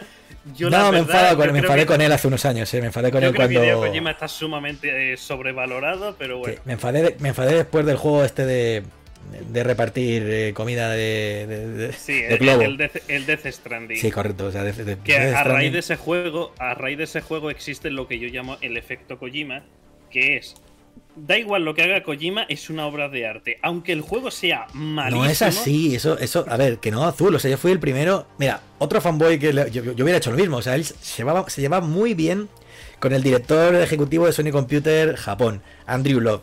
Y Andrew Love, antes de irse, fichó a Kojima, no sé si os acordáis que decía, yo es que nada, empezamos en una oficina con un teléfono, un portátil y tres personas aquí y tal, y ahora pues hemos construido la nueva Kojima Production, no sé qué tal, y Andrew Love lo fichó para, le dio un cheque sin fondos para que hiciera su próximo exclusivo con PlayStation. Y ahí salió de The Stranding. Y claro, toda la gente, esto es increíble, todo el mundo in touch, aquí conectando, connecting people, etc., ¿sabes? Eh, como si fuera esto Nokia en los 90. Yo la verdad el juego me parece un pastelón que no tiene manera, forma, ni condimento, ni salsa con lo que diluirlo ni, ni, tragarlo. Mira, mira, es, espera, espera, que me deshago, que me deshago, me deshago todavía. Que fíjate cómo sería el fiasco que tuvo que llamar a todos sus amigos, a Matt Mikkelsen, al Troy Baker, al, al, del Walking Dead, a los de Charches, a la mujer del, del Elon Musk, ahí en plan de, oye, ayúdanos aquí a ver qué, qué podemos hacer porque es que no, que no hay forma de, levantar esto. Todas las actrices que, ha tenido. Todo el efecto marketing que ha tenido. Y no, han, no vendieron que dijeron, oye, hay que sacarlo en PC. Venga, tira para PC y encima hazle versión GOTI o lo que haya. saca todo lo que puedas. Y ahora sí, pastelón. Y esa saga se va a morir ahí. Porque la el próximo juego que haga Hideo Kojima le van a decir, caballero, Aquí hay que vender. Está el, 2 confirmado, que es lo malo. Pero ¿a quién coño lo va a hacer? Perdón por la expresión. ¿A quién le va a pagar eso a Kojima? ¿A quién le va a dar el dinero? ¿Quién se va a volver loco para ir a fondo perdido y decir, pues aquí tienes Kojima, gástatelo? ¿Quién lo va a hacer? Pues, eh, no, pero es que, o sea, voy a. Voy a. Creo que no eres consciente de esto. Yo por si acaso te lo digo. Que es que Kojima no solo va a sacar Death Stranding 2, sino que va a llevar Death Stranding 1 al cine. Eso, a ver, él tiene, bueno, en fin, y ahí viene su, su amistad con célebres directores de cine como Guillermo del Toro o Nicolas Winding Pero es que vamos a Pero es que una cosa es, otra. Es que la cosa es que todo Death Stranding es mira a Norman Reedus desnudo, aprovechalo, da igual lo que ocurra, Norman Reedus desnudo, que vale que te gusta mucho Norman Reedus desnudo, pero que yo quiero jugar. No, se le, ha ido, se le fue mucho. Yo, como creador de Death Stranding, me pareció algo que Adórnalo como quieras, ponle los actores más de renombre que quieras, eh, pero es que el núcleo es una basura. lo siento, así me salió natural. No tiene nada, no tiene nada. Lo siento. Y Kojima mm, no se va a salir de ahí porque es su juego, es su producto y es por lo que ha apostado y, no, y no va a ir a hacer otras cosas, pero es una lástima. Vale, el set of play que le quedan 5 minutos. Atención, voy a silenciarme el micro, si me disculpáis un momento. Pero ¿cómo que 5 minutos? Ah, vale, sí, sí, sí. Digo yo, ¿no? Eh, Sí, sí, sí. 8 minutos 15 segundos. Eh, lo menciono lo último, ¿vale? Este sábado 25 tendremos la mm, en Estocolmo un streaming en el canal de Twitch de Bandai Europe, aunque también lo podéis ver en el mío, es Thomas Punk. Em, sí, pues eh, todo el mundo. por cierto, este, que Zulhammer, que todo lo que hagas tú sale también por aquí, por este canal. Bueno, pues en, mi canal de Twitch estaré retransmitiendo el día 25 sábado a partir de las 4 de la tarde el, evento donde Front Software va a conmemorar que es el aniversario de Elden Ring. Además, ayer, ayer día 22, sí, ayer día 22 Elden Ring anunció que ha llegado a las 20 millones de copias vendidas de su juego que ha sido ese GOTI de 2022. Y lo que todos queremos esperar ver, ese DLC, que por favor Miyazaki no juegues conmigo ni juegue con los demás. Queremos hmm. ver ya un DLC y, que no sea como Dark Souls 2, que no lo creo, pero bueno. 20, 20 millones de copias Elden Ring. 12 millones acaba de marcar justo ahora Hogwarts Legacy. Con un. solamente en dos semanas con un beneficio neto de 850 millones de dólares. Es que es una barbaridad. Lo, de Hogwarts J.K. Rowling en su casa, counting money, like. Pues eso. Vale, uh, State of Play. Aquí es el genio de esta generación y lo que queda. Si From Software no saca DLC, ojalá remake de Bloodborne para PC. Eh, ¿Por qué no sacan.? Ah, ya te digo yo por qué. Porque Bloodborne no es de From Software. Bloodborne pertenece a PlayStation, es de Sony. La marca es de ellos. Sí, también Guerrilla es de, es de Sony y es de God of War. Y ya, pero quiero decir. Bueno, sí, en ese, sentido sí, ahí tiene, se puede hacer, pero creo que, lo quieren mantener ahí exclusivo de PlayStation a muerte. Y yo le habría hecho un remake, bueno, como digo en Souls, o sea, no sé qué puede ser el siguiente. A mí Bloodborne iba a hacer así porque es que lo tengo ahí, o sea, de, los que tengo al lado. Pero, pero el problema es que no tenemos esa Play 3 de VGA. Bloodborne desde Play 4. A ver si hay que ponerle el VGA, ¿sabes? Hay que poner el VGA. Escucha, escucha, escucha. No, no. Se lo decía, lo decía en plan de nada. Darnos follow para ver a Zulhammer cagarla en directo. Y luego voy yo y me, explota el micro, ¿sabes? GTA 6. A ver, chicos. vosotros decís GTA 6, ¿vale? Yo solo diré que Bethesda una vez puso un anuncio que decía Elder Scrolls 6 y no hemos vuelto a saber nada. Nunca más se supo. ¿Para qué? ¿Se puede sacar el mismo juego durante 12 años? ¿Para qué vamos a poner? No, desde luego va a ser en plan Bethesda en L3, Skyrim para realidad virtual, aniversario especial, remake, remaster, mm, Year, of the Goat Edition. Escúchame, que esto está a punto de empezar el, eh, el PlayStation eh, el State of Play eh, podemos comentar de qué va a ser, sobre de qué, de qué va a ir. Y el sábado, no, te preocupes, lo sabe todo el mundo, este sábado a las 4 de la tarde en el canal de Fullhammer, el evento especial de From Software con Red Bull, donde vamos a ver los DLCs de Elden Ring. Ojalá. Ojalá, ojalá, wish, wish you were here. Ah, a ver, el State of Play. Mm, eh, va a ser, ya han dicho que va a estar centrado en juegos third party que no va a ser un festival de, propiedades intelectuales de Sony. Está confirmado de, mm, Harley Quinn mata a la Liga de la Justicia. Es de, eh, Suicide Squad Kill the Justice League. Si mal no me, si no falla la memoria, porque lo tenía apuntado por aquí, pero se me ha ido volando a otro sitio. En principio, vamos a ver eso. Eh, dicen que se va a poder ver también el eh, como anuncio bestial los, el Castlevania nuevo y el Metal Gear Remake nuevo, yo creo que esto va a ser para el 3 porque ya el periodista este, tengo que hacerle honor a, quien está filtrando estas cosas porque se está marcando, se está marcando, bueno, eh, un, auténtico megatón tras otro. Por ahí se escucha algo, no sé qué ha pasado. Ya me da, me da miedo, voy a cerrar todas las pestañas, no sé que dispara aquí algo indebido y me den el pie. Bueno, parece ser que anuncios especiales o megatones, esos de los Metal Gear y Castlevania, no van a ser, que van a ser para E3. El Estrella dice que va a ir a por todas Konami, así que se lo guardan para allá. Cinco juegos, 5 de PSVR 2 y otros títulos third party, entre los que se incluye Destiny Eclipse. Eso es lo que hay. O eso es lo que en principio vamos a ver. Una demo de 15 minutos. ¿15? 15 gameplay, sí. Gameplay de Suicide Squad. 15 minutitos. Eh, si no me falla la memoria, estamos aquí tirando todo disparos al aire. Y si quieres, Zul, eh, si quieres leer algún mensaje, por cierto, muchas gracias a todos los que, insisto, todos los que os habéis suscrito, todos los que nos habéis enviado mensajes por, por redes, ya sea por Instagram o por, Twitter. Yo respondo todo lo que puedo y me dan las manos, que suele ser casi todo, o todo. Y muy agradecido de los primes, que ni los he contado, pero me han ido saltando notificaciones y digo, mira, millonarios, Zulhammer. Ojalá.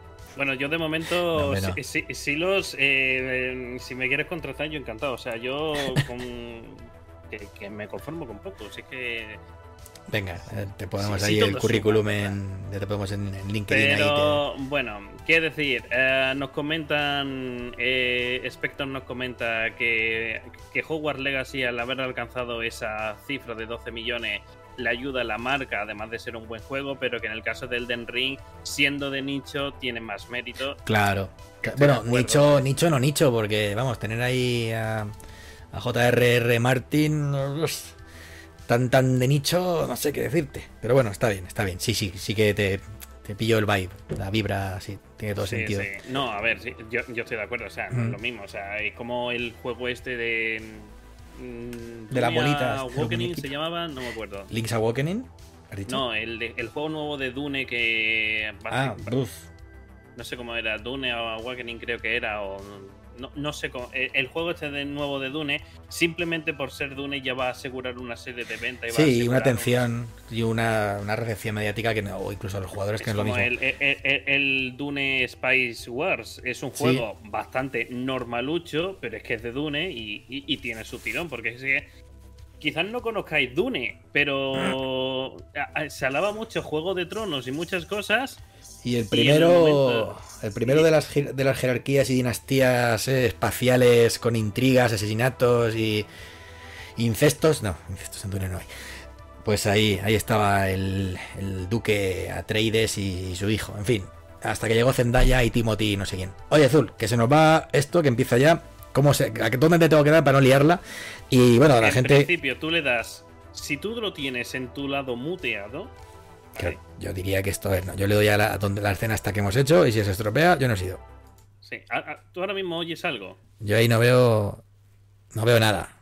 Eh, ¿Vosotros, gente del chat, veis algo? No, no, no, no debería verle. Dale al PS State. Vale, ahora ya sale, ya sale, ya Ahora ya sale. sale. Está la batalla. Ahí está, ahí está. Bueno, ahora ya nos ha ido. Gente, son cosas de- del directo, la verdad. Que Ah, esto- no- hay que, no hay que contratar no- los. No minimices Discord. Ah, vale. Ah, Ah, pues igual va a ser eso. Y a- ahora con esta ventana puedes darle al OBS. Sí, a ver si le doy al OBS se va a sobreponer No, aquí, no, ¿no? no, no, O sea, dale clic al OBS tal cual. ¿Así? Está. ¡Oh! Sí. Muy bien. Sí, todo en orden, gente. Madre Ahora mía. dime, di- voy a- vamos a subirle un poco el volumen porque esto en 10 segundos empieza. Ahí está, espérate, dale, me dice Silox, o sea, Lil- Silox también hay que contratarlo de ayudante. Me dice, dale aquí, eh, dale al State of Play de abajo a la derecha. Ah, correcto, vale, vale. Dale aquí, ¿no? Vale, ya la he liado. Creo que la he liado, chavales. No ver, toco nada. ahora mismo está la pantalla negra. Empezamos con Espera, trailer. espera, espera, espera. A ver, aquí. ¡Hola, madre! ¿Qué pasa aquí? Se ha roto todo, tío. ¿Cómo puedes liarla siempre tanto, Nacho? ¡No puedo con mi vida! ¿Qué está pasando? Me he roto el internet aquí en un momento. Es que no, ¿Cómo que lo no me veo. ¿Cómo lo haces? que no puedo con mi vida. que- ¿Pero qué has tocado? No lo sé, no sé qué he tocado. Espérate, a ver. El reproductor se movió a otra ventana. Estoy llorando. Literalmente tengo. Espérate, lo voy a poner para que se vea en la cámara porque literalmente tengo la lágrima cayéndoseme del ojo. Te lo juro. Tengo la- Estoy llorando, estoy pinche llorando. En serio, se me cae. O sea, no puedo con mi vida. Esto es una tragedia, amigos. Es una tragedia. Vale, ya está. Ahora le pongo al OBS. No, al Discord. Es que se ha roto. Se ha roto. Ah, dale clic en medio de la pantalla. Mira, ahí, clic. ya está. Dale clic. Ya le dado. Ok. Ahora dale ahí, ya está. Ha sido por culpa de Silo, que me ha dicho, pínchale ahí, no sé qué. Y, Y le- no toques nada ya. Ya está. doy. No va a ser 100% directo, Lo hemos doy. roto, lo hemos roto. No, no, no, avanza para adelante, avanza para adelante. Ojo, ha salido ahí Silent Hill. Ah, Silent Hill, fíjate. Bueno, eh, se ve a 720 esto. No, lo, que- lo, lo que no es que yo no oigo nada. Ah, deberías subirlo eh, a través del Discord. Dale Mira, clic yo estoy por no tocarle a- nada. a- dale- abre el disco y dale clic derecho. Vale. ¿A Ahí. dónde? Aquí. Ah, cl- clic derecho ahí, en medio de la pantalla. Ah, está silenciado. Coño, quita el silencio, cabrón. Y podría, dice Silox que podemos, eh, podemos maximizarlo. Está maximizado esto. ¡Ojo! ¡Ojo! Lo hemos logrado, gente. Gente, lo hemos logrado. Sí, sí, sí, sí. sí. coño, ahora se está viendo aquí. madre que te parió. Se está viendo a Alex el Capo, al Rubius, al Choca, madre mía. Se ha visto todo ahí, no pasa nada, no pasa nada. Eso, ajusta el volumen. Bueno, en fin, gente, eh, yo no sé qué voy a hacer con este programa. Esto es una tragedia griega, como decía yo, en 3-4 actos. ¿eh? Em, pues aquí está, disfrutar un poco de las experiencias que nos va a presentar PlayStation con este eventazo que se van a marcar con el State of Play. Decir que nos hemos olvidado o no hemos mencionado a Silent Hill, que puede ser, puede ser que se marque en un PT, hablando de Kojima, que sea un, eh, un anuncio de, de un nuevo... Deja el ratón quieto, hombre. Deja bajar la calidad. que Ya, ya, está bien, está bien, perfecto, perfecto, maravilloso. Eh, que pueden marcarse Silent Hill, puede haber un episodio de Silent Hill que lo anuncien y esté disponible para VR, rollo PT.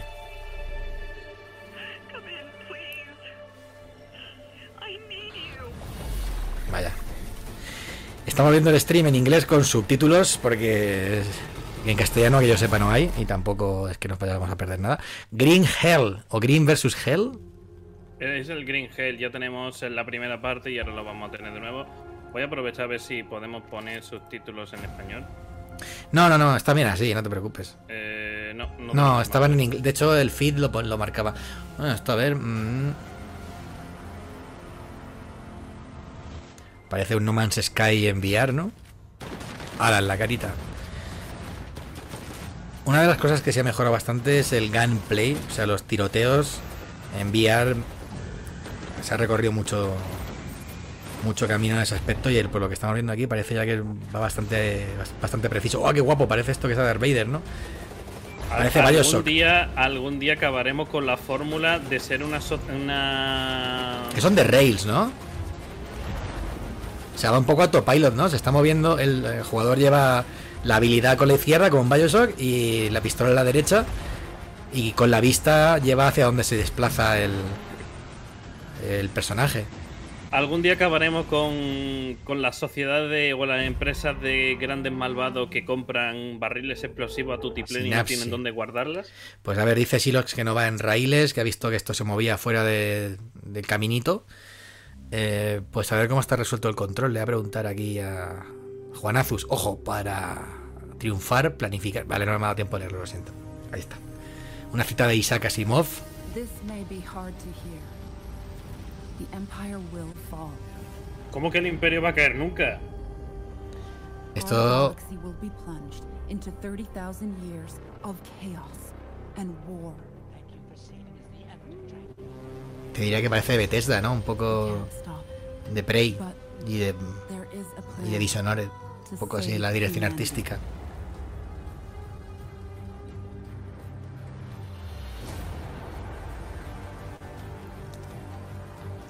¿Basado en los cómics de quién? No me ha dado tiempo a verlo. De Isaac Asimov. Ah, el coño. mismo Eh, bueno, que vimos en el prólogo. Mm. Por eso la han citado ahí. O sea, tiene, tiene unos cómics y Isaac Asimov, no fastidies. So, will you fight for a dying empire? Un poco similar. us To reach Similar a Synapse, ¿no? Con las habilidades en la mano izquierda y. Journey to Foundation. Ojo, Silox lo sabía, ¿eh? Lo sabía, lo sabía, que el, el libro Foundation a ver, ponía cómics, ¿no? En- en- yo- me ha parecido leer basado en el comic book. Bueno, es un libro de 1920. Eh, jodas, pues sí. Efectivamente. Y hay serie en Apple TV y no está mal. Pues igual hay que darle. Que es más- igual de viejo que Dune. Pues nada, de los maestros de. De los crafters, de los que forjaron la, la ciencia ficción moderna. Bueno, recordáis que hoy hemos hablado de que Sony anunciaba un dispositivo de realidad virtual. Pues tomar realidad virtual. Bueno, anuncia no, ha sacado ya a la venta el segundo. ha sacado el segundo por 650 euros, ¿no? Que 7% según las previsiones se lo van a comprar, el PlayStation VR. Y todo esto es de third parties. ¿Ves esto? A ver, no sé, ahora resulta que esto es el juegazo del siglo. Pero esto es el tipo de juego que a mí me echó para atrás en el primer eh, PSVR. O sea, es- no sé. em, Yo qué sé, esto se lo pongo a mi sobrina, igual le gusta, pero es que para mí son impresiones, son experiencias que, me parecen muy repetitivas, ¿sabes? Que sí, vale, que lo que tú quieras, que le han dado 25 BAFTAs. Un BAFTA no tiene ya, para mí, ha perdido mucho eh, mucho reconocimiento ese premio, pero igualmente que, vale, que puedes vivir la vida de un, de un, de un No, chavalillo. ver, ¿eh? es, un, es un juego de la realidad virtual que transmite experiencias, sensaciones, ataques epilépticos también, por lo que veo. Pero, quiero decir que este tipo de juego tiene su nicho, es un nicho bastante grande. Sí, a ver, y- como infan- infantil lo veo excepcional, ¿sabes? Un juego pues eh, infantil juvenil para vivir un poco ahí mm, pues eh, pues tu cuento de fantasía con el gatete que te habla y vale, que ha sido un acercamiento a lo que va a salir para PSVR, que es solamente Vale, vamos con Eclipse. ¿Cómo? Lightfall. ¿Es cómo se traduce Eclipse? Sí, supongo que sí. Estaba previsto que Destiny Eclipse en el Destiny Lightfall. Mira, parece un primarca ese hombre. What is that? Sí, ojalá. The witness.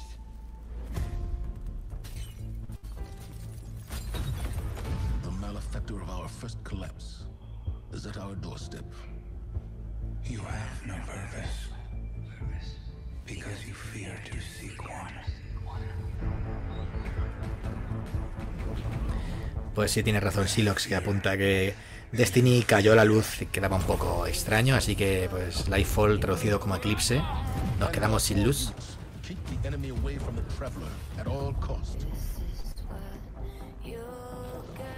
Que Destiny se ha seguido jugando. Tengo amigos que son, son fanbase y han estado dando, grindeando y, y jugándoselo todo, pero creo que las, las expansiones han salido muy, muy separadas, ¿no? Ha habido ahí un lapso de tiempo.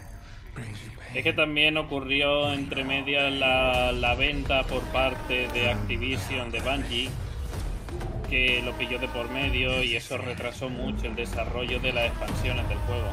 Hmm. Espérate, Rod Ferguson me parece que está con. ¿Qué está haciendo esto? ¿Qué, qué está haciendo este hombre? Estaba haciendo algo completamente distinto a lo que estaba haciendo con Gears of War y Bioshock. No sé si se pasó un rato por aquí. Este hombre es especialista en pushear juegos en recta final de desarrollo. Pues a ver si esto reactiva toda la fanbase de, de Destiny, porque. A ver, yo creo que se está yendo un poco la mano con los diseños, ¿eh? me están pareciendo un poco trambólicos. El 28 de este mes. El martes, ¿no? Más experiencia. Venga, ahí está. Me- maravilloso. Me gasto 700 pavos para irme de vacaciones a una isla maorí en, en- allá en Australia. En Oceanía. O sea, no, hombre, no. No, no, a ver, yo qué sé, llámame, llámame romántico, llámame práctico, pero, ¿que- pero ¿en serio me voy a gastar 700 pavos para jugar a esto? ¿Se lo pongo a mi sobrina? Pues no, pues no. Estás ante el Goti, Nacho, y estás muy hater, ¿eh? Me voy a quitar los cascos, no puedo con esto. Estoy a punto de. de-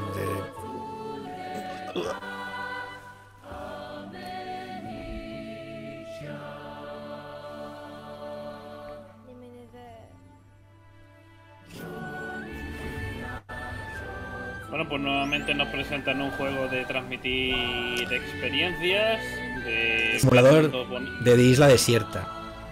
ver explorar mundo misterioso, bonito y, Y Chibi. Y de Chibi no, pero en vamos. este estilo, sí, de animación. Chía. Inspirado por no sé quién. Vaya tela, el pastel. Que bueno, que pues eso, sí, vale.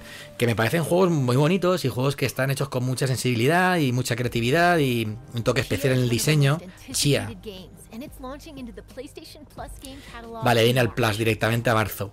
Eh, que vale, que, se, que te lo comp- te compras el PSVR y luego se lo pones a tu sobrina y tal, pues oye, igual, le triunfas, ¿sabes? Pero que justificar la compra de- del, del periférico del visor de realidad, de realidad virtual por juegos así, no. El Los juegos, de, lo- los juegos de marzo del PSVR, eh, perdón, del PS Plus. Code Vein que me parece justamente tratado, ¿eh? Me parece me pareció un juegazo ya en, eh, cuando lo vi en Tokio. me y bueno, y estos los que ya están. es la, la, la, la expresión de quiero y no puedo. Pues, pues ahí quedaría. Rainbow Six este de alienígenas, eh, Uncharted, Legacy of Thieves Collection, para quien no se haya jugado a Nathan Drake, pues ahí lo tiene entero antes de que venga la peli.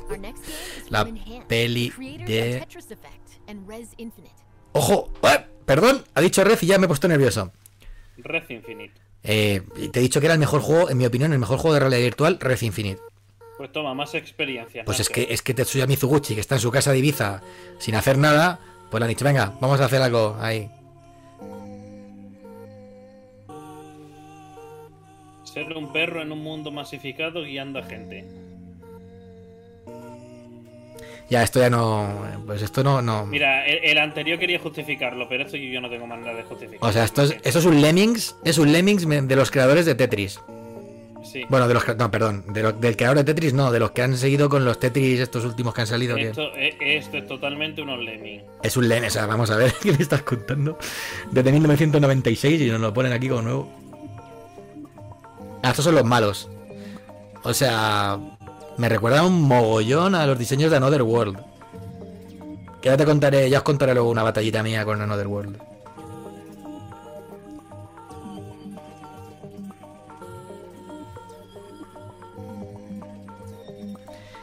Esto no es VR, ¿no? No faltaría más que fuera VR. No, no, no sé cómo vas a ver ahí toda la perspectiva, o yo qué sé. Vale, o sea que es como un poco como el. como el Mario Maker. Mezclado con Lemmings y mezclado con. pues las escaleras de Inception. Ah, pues tiene, tiene VR opcional. Incluso es compatible con el, con el visor anterior, con el primero. Bueno, a ver, yo qué sé. Si no me lo vendes como. Bueno, no tiene mala pinta, ¿eh? Fíjate que no. No, no, no lo voy a poner Mira, mal. el- Me el parece. final de.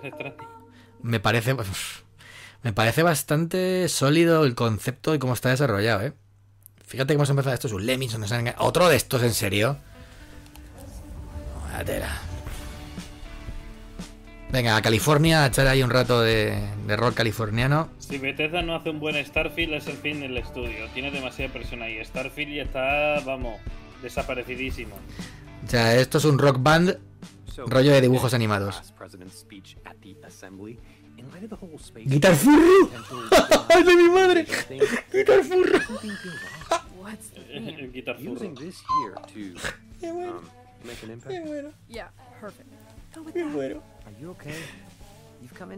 Me doy a la bebida. No, es, que, es que además son dinosaurios, no son furros. Sí, son dinosaurios, sí. Y además tiene simulador de rollo citas. ¿Me estás contando? Yo estoy viendo el Life is Strange di- Dino Furro, ¿eh? Vaya la.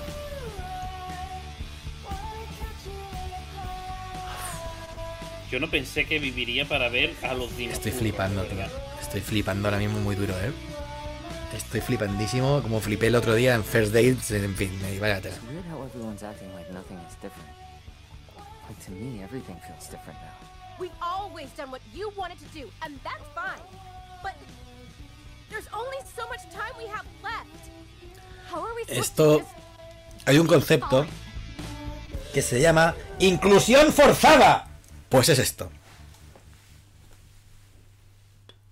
Y si no, ¿Porque te quieren cascar un juego sin sentido o porque inclusión forzada. Juego de móvil de Naruto. Cambiando de tema.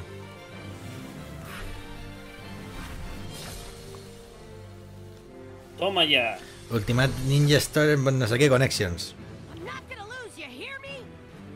Coño, se ve, se ve muy bien, ¿eh? Sí, eh, la nueva entrega de los Naruto Ninja Storm Mm. con Se ve espectacular. versión conexión Joder. remake no sé cuánto. Pero se ve, se ve como un capítulo, ¿eh? Ojalá un Dragon Ball así.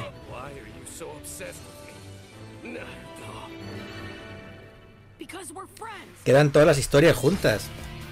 Dice Shilox que vamos a tener que ficharlo de. de terrascribiente aquí, vamos. Mira, sí, todos los ninjas legendarios se unen. escape. Move! I win. Don't underestimate the will of fire. I'll settle this. Now is the hour of judgment. Amaterasu. The weak are sighted. This is the power of all the Hokage. Get going, Lee. Here I go. I'll protect you to the end. Sting to the beat of the killer bee heat. Prepare yourself. Sweet dreams. How about this? You'll be eaten alive. Me está gustando, ¿eh? Se ve muy bien.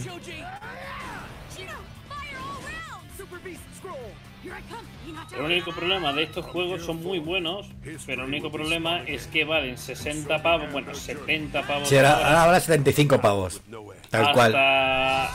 Hasta la entrega del siguiente. La siguiente, claro, hasta la siguiente de la, de la saga, ¿no?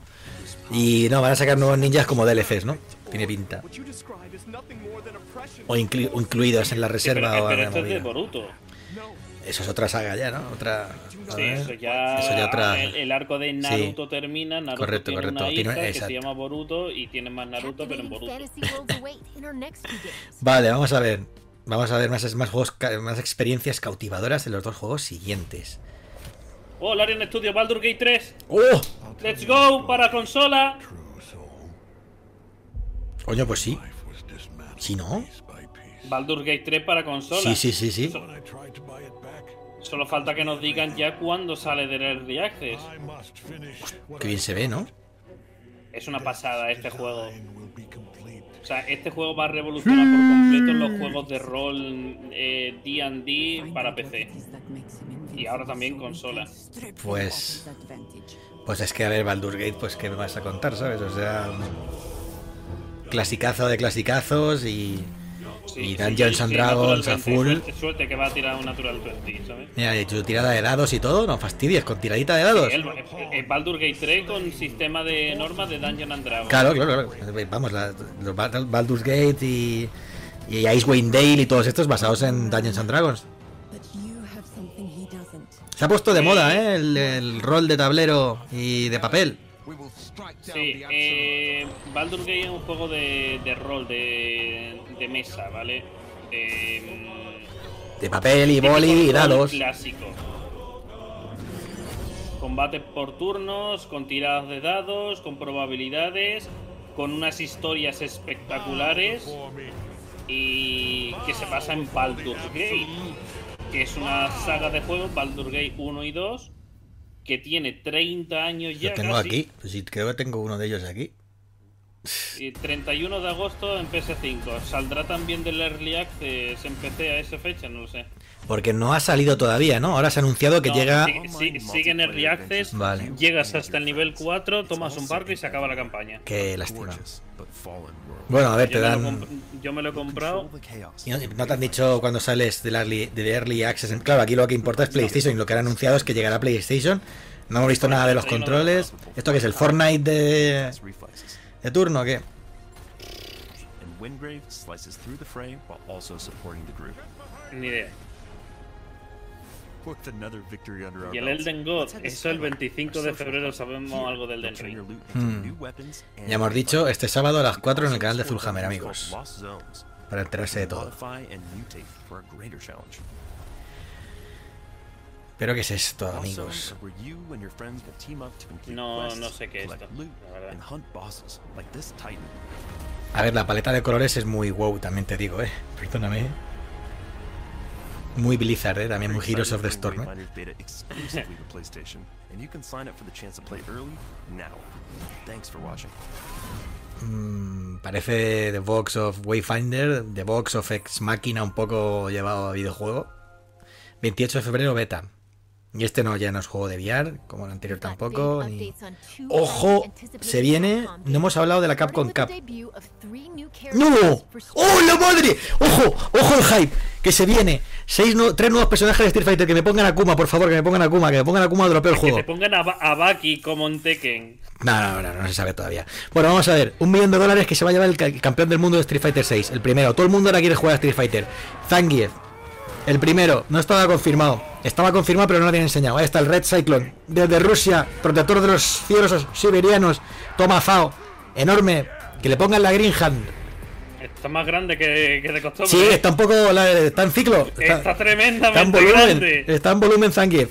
Ya ahora, hombre, bien, ahí. Y además se le ve, se le ve fondoncillo, se le ve en un volumen natural. Nada de artificial. Sí, sí, sí, sí. Vemos el Speedy.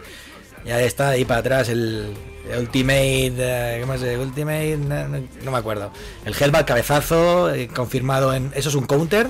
Eso es el agarre aéreo, ¿vale? Speedy otra vez para abajo. Y eso es el super. Vamos a ver. Que va en hit. el creo que sí. No es un agarre, o sea, va, pega, pega un hit primero. Y ese es el, el- el nivel 3. Que parece que sí que es agarre. El nivel 3 es de agarre y el nivel 1 es de, de hit. O sea, puedes conectar después en un combo normal. Pónenme a Kuma, ya que hago que no me lo ponéis. Oye, muy bien Zangief, Bueno, ¿eh? Ya madurito. Siguiente personaje. ¿Qué cojones es esto? Que la han sacado de Jamaica esta señora, señorita. Vale, una- un personaje nuevo que, que utiliza el viento. ¿No teníamos ya un personaje que usaba el viento? Eh, Rashid, del viento turbulento, del viento turbio. Lily. Personaje, Siempre pues. pringa blanca, ¿eh? Yo no me lo explico. Espera, es, mexica- es, mexicana, por lo que estoy viendo, ¿eh? Sí, coño, mira a la gente con los ponchos y los sombreros mexicanos y arriba el tótem. eh, de ahí, pues. de- iba a decir azteca, pues sí. A ver, parece es grappler mixta. A ver qué tienen que hacer. Vale, lleva estos dos. Estos utensilios del, del- del deporte este que tenían los aztecas.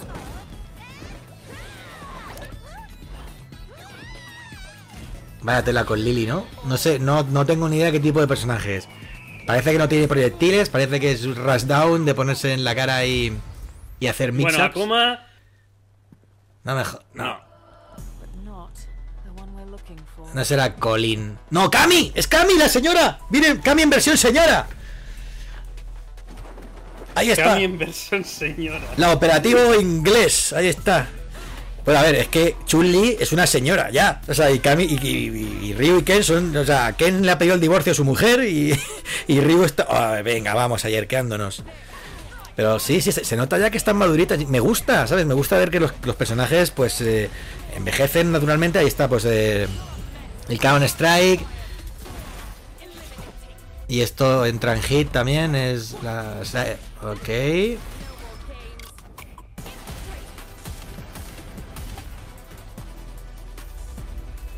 Caron Strike. Spiral Arrow. Y es que no se ve muy bien. ¡Wala el diseño, loco! ¡Buf! Vaya tela, Cami, como viene, ¿no? ¡Sí! ¡Enorme, Kami! ¿Cómo no? Venga, Va a estar. Akuma. No, Akuma se lo van a guardar para el final. Es- o sea, siento decirte que No, todos. el, típico tráiler de, do- de dos segundos donde ve una sombra, donde ve cielo, donde ve Ay, me algo. Capcom. Esto. Sea lo que sea va a ser bueno. Eh, no, a ver. Ah, bueno, el, Res- el Resident Evil Resident 4 Evil 4 eh, VR. Sí, ¿no? El remake que también tiene funciones de VR, ¿no? Eh, no que yo sepa.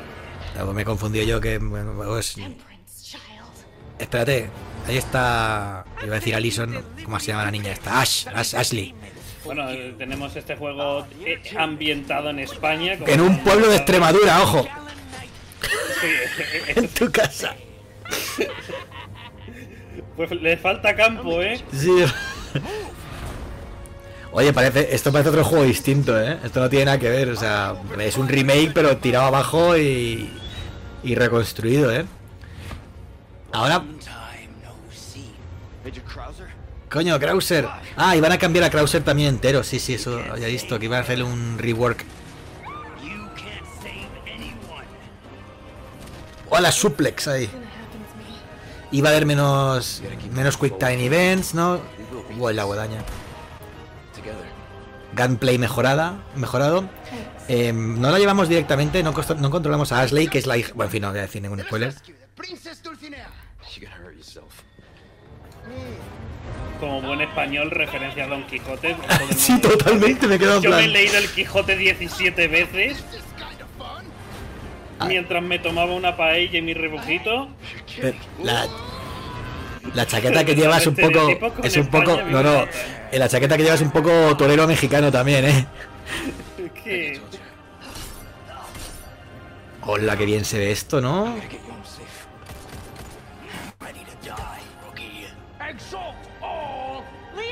Ahí está la Wong, que también va a tener un protagonismo aumentado en el lore. Han confirmado. Ojo, el que se transforma en, en- en infectada. no sé. Y, y- El modo mercenarios, cómo no. si Ya está, si lo tenemos ahí. Zulhaver, que nos queda un mes. Nos queda un mes. El El mes que viene, exactamente. Ya, me, ya no me compro el, el Yakuza, el Like a Dragon Easy no me lo compro, ya me lo compraré luego, pero me guardo el dinero para este. A, a ti que te lo den, encima que has trabajado, que te lo den. Pues no me lo han dado, qué vergüenza, en fin. Ah, bueno, ya vamos a ver el gameplay de Suicide Squad. Oye, de DC, que, la, que últimamente no, no da pie con bola, ¿eh? Lo que se ha filtrado es que Aquaman 2, la prensa, los screeners, está diciendo que por favor la rehagan. Venga, el productor. Bueno, Rocksteady. Ojo. En el Arkhamverse. En mayo. Bueno, a ver, creo que todo el mundo entiende lo que pone ahí, ¿no? Metropolis has been invaded, and you're going in as the Suicide Squad members Harley Quinn, King Shark, Deadshot, and Captain Boomerang. Captain Boomerang no, no sale en ninguna película, ¿no? No. No, no, no. The team has been hard at work at creating the best possible game experience for our players, and we're very excited to share more as part of this state of play. Pues creo que hay 15 minutos de demo. A brief look at one of the missions in our game. The Flash has been corrupted by Brainiac, and as the Suicide Squad. Tranquilo, a Flash no le hacía falta demasiado para corromperlo. Cuatro player online cooperativo. Sí, sí, sí, es la, digamos, es la carta de presentación, ¿no? Por donde va a entrar. Lo raro es que Flash no haya corrompido al corruptor, fíjate. Me pido el Shark King. El Luthor. Me, me pido a Stallone. Oh, you know what? Hold on a sec. Hello, Brainiac. Is it happening now? ¿Pero esto es Brene o él es Ramiller? Eh, sí, a ver. mm, no, parece que no están basados en personajes. no es un. un captura Se fácil. digo porque como está loco. No, bueno, ya te he dicho lo que por eso está ahí el chiste de que lo corrompe, ¿sabes? No, no están basados en nadie, ¿no? O sea, es interpretación libre. Ha dicho Deadshot, sí es verdad, es Deadshot, ¿no? no Sí, es Deadshot. Ok, no es el otro, el que era, no es Will Smith, es el otro, es el del final de la peli. Es el bueno, el bueno. Bueno, sí, también está Will Smith, ¿no? No, ese es Will Smith. Deadshot en Suicide Squad es Will Smith, sí. Vale, no, el, el que sale al final de la peli, de, de, de Batman, coño. Ese Deathstroke. Deathstroke, el- la parodia de Deadpool. Sí, sí, sí, Deathstroke es el bueno. Tenía que sacar a Deathstroke.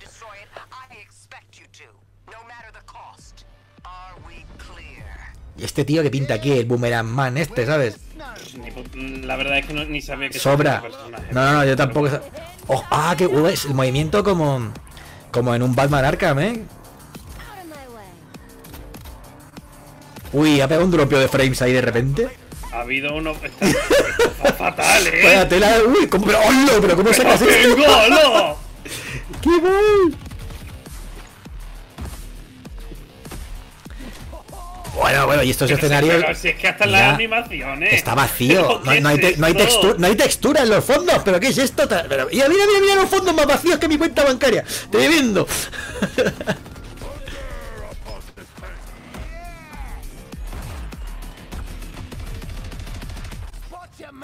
Pero Gears of War total, el, el gameplay. Por debajo, o sea, perspectiva tercera persona de uh, over the shoulder. Ahora vaya gestos está planteado ahí. Bueno, esto parece, parece de Cuido que yo en mis tiempos. Pero mira el personaje, uy, qué triste, ¿no? Esto no estaba para enseñar, amigos, ¿eh? Esto no estaba para enseñar. Eh, No, se han pasado, ¿eh?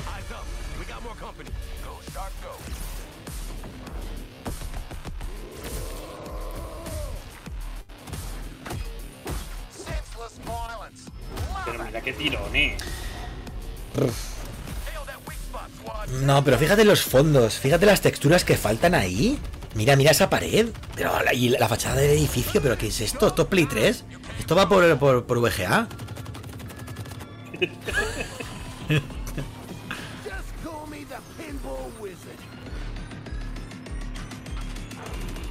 Y a ver, ¿y cómo te explicas que este hombre vaya, vaya por ahí surcando los cielos? Ojo, ay, ay, ay, que ay, los ay. cuatro personajes puedan volar y no sé. El poder del guion, el poder del guion, amigos. A mí no me está. No, no, me no. estás O sea, el juego, de creo verdad. que cuanto antes lo quiten, mejor va a ser para las ventas de- del juego, así de simple te lo digo. Qué mal. No tiene una revisión antes de publicar. Sí, claro que hay un, un equipo de QA. Pero fíjate que les han dicho con, con Aquaman 2 que directamente eh, que Amber Heard y Jason Momoa que no, no, que hay que rehacer la película esta, que no, que como la saquen así se van a comer mm, cero entradas. No me creo que sea Rocksteady esto, Rocksteady quedará el nombre, ¿no? Porque no me fastidies. Que iban a hacer un un Batman Arkham de Superman y de repente hemos pasado a esto que no sé qué, qué- qué es. Es un Gears of saltando por el aire y con, con unos modelados lamentables, unas animaciones peores y unas texturas de primero de, de- de- de preescolar. Pero fija el suelo, fíjate el suelo, las paredes. Y la cara. ¡Hola! Que la, la, la- la- textura se la ha puesto en la- al momento. Ha hecho un pop-up la textura.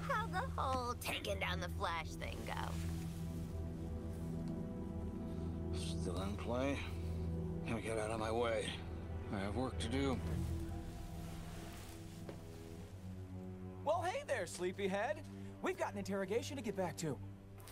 Hey. You think I'm just gonna let you walk away? And tell these guys everything you know? Hasta el movimiento aquí lo estoy viendo súper robótico. Stop us? Pathetic. Pathetic. Vale, de los creadores de Marvel The Avengers. No, no, es un Marvel Avengers total. O sea, ¿te acuerdas de ese juego de Eidos? ¿Cuál, cuál, cuál? El de Marvel, o sea, Marvel Avengers, el que sacaron que era tan malísimo que también hicieron el Guardians of the Galaxy. Ah, sí. Que de hecho el director ha, ha pedido perdón el director hace poco por en plan de el juego era malísimo, era? Tan tan malo no era. Wonder Woman con el pelo corto y coletita. Y no, y ni siquiera responde al látigo de la verdad. ¡Uh! Superman. En un momento.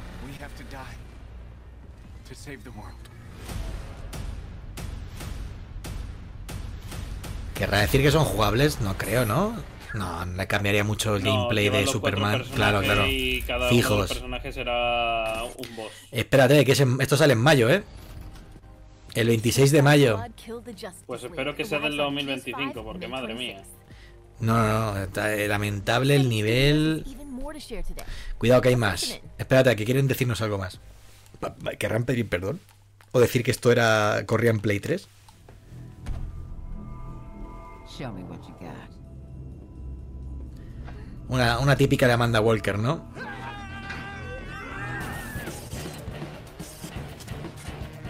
Suicide Squad Kill the Justice League is an extension of the Arkhamverse, and it's really about now reframing the story and telling it from the villain's point of view. Vale, el punto de vista del, del malo. Who are we killing?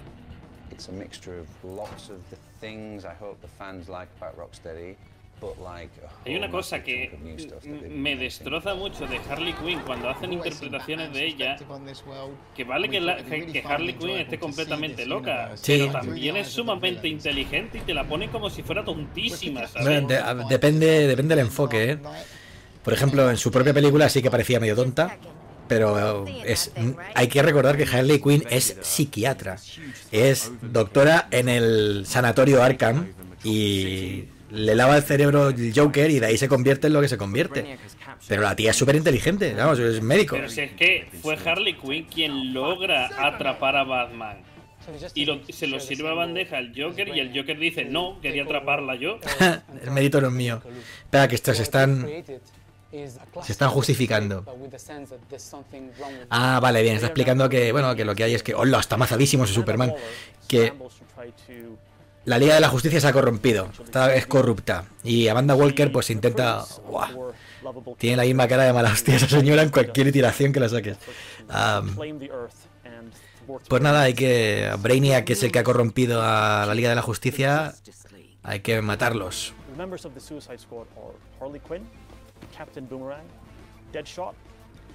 Explícame cómo esta gente va a cargarse a un Superman corrupto. O a un Flash corrupto. Pues no ves que vuelan. Pero mira qué tirones pega. Verdad. Dios, esto, esto est- está muy mal, eh. Lo siento, pero.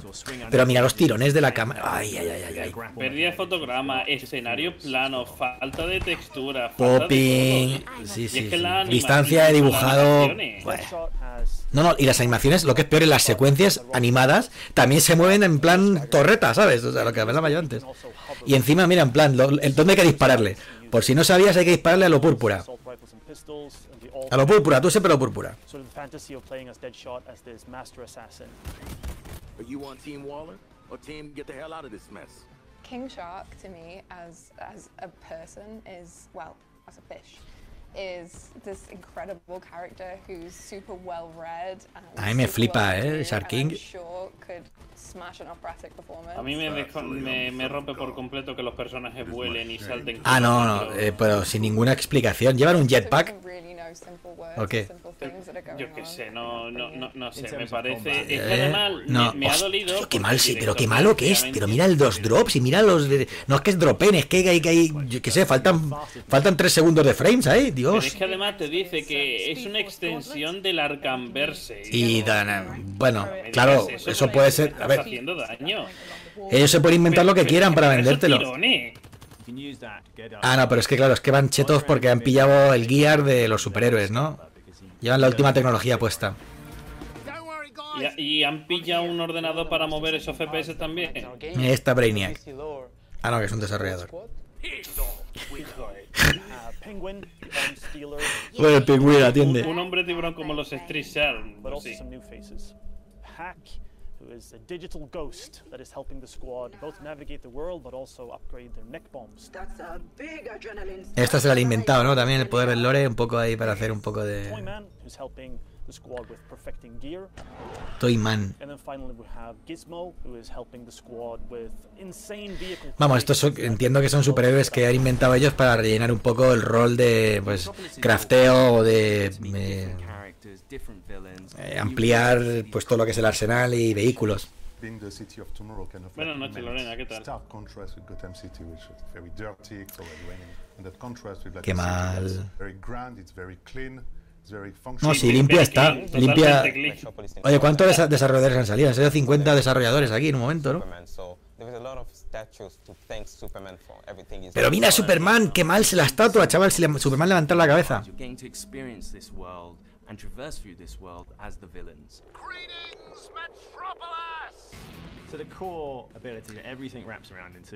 Me sabe muy mal tener que ver esto siendo de Rocksteady, verlos en este nivel, lo siento.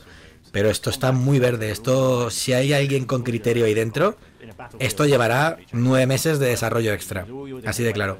Esto hasta Navidades yo no them all. O sea, en noviembre. Esto- esto- esto- Pero es que no puede ser que en la, en la propia escena, en la secuencia que Sí, que dropé frames ahí, ¿no? Es bestial.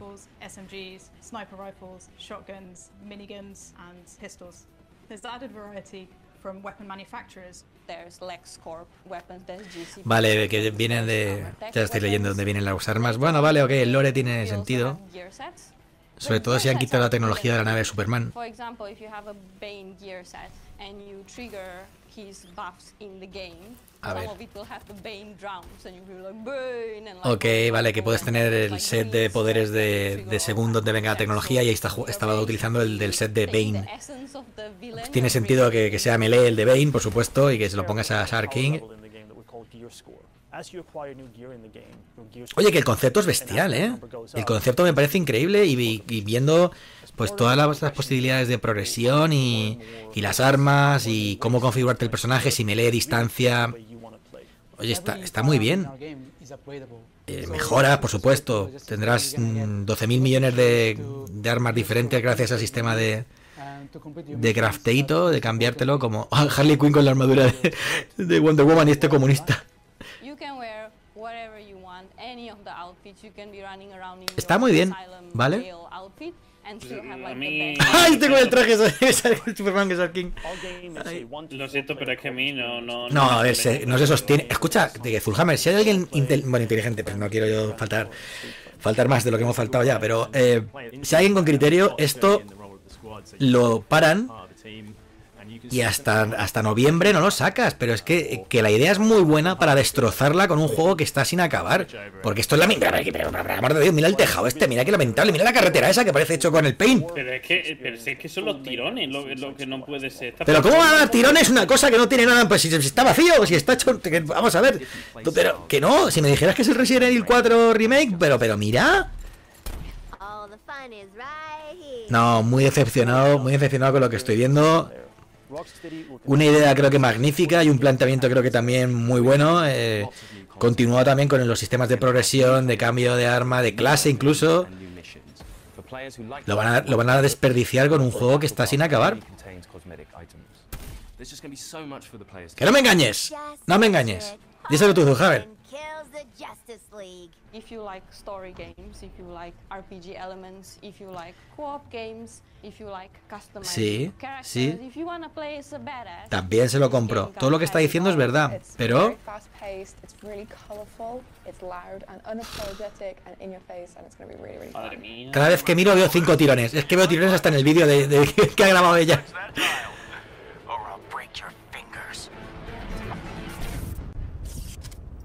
Vaya tela. Uf. Oh, wow. Bueno, qui- 15 minutos. Oh, wow. ¿Verdad? Han hecho los 15 minutos al final, ¿no?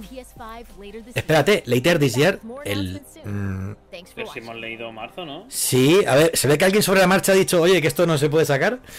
Tremendo.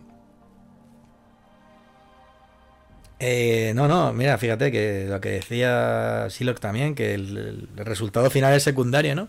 Parece que es en plan, tenemos la idea buena, tira para adelante. No, amigo, la idea buena, tiene que ser buena la idea y la ejecución. Bueno, esto creo que ya se ha, se ha terminado. ¿Dónde tengo que tocar para no romper nada?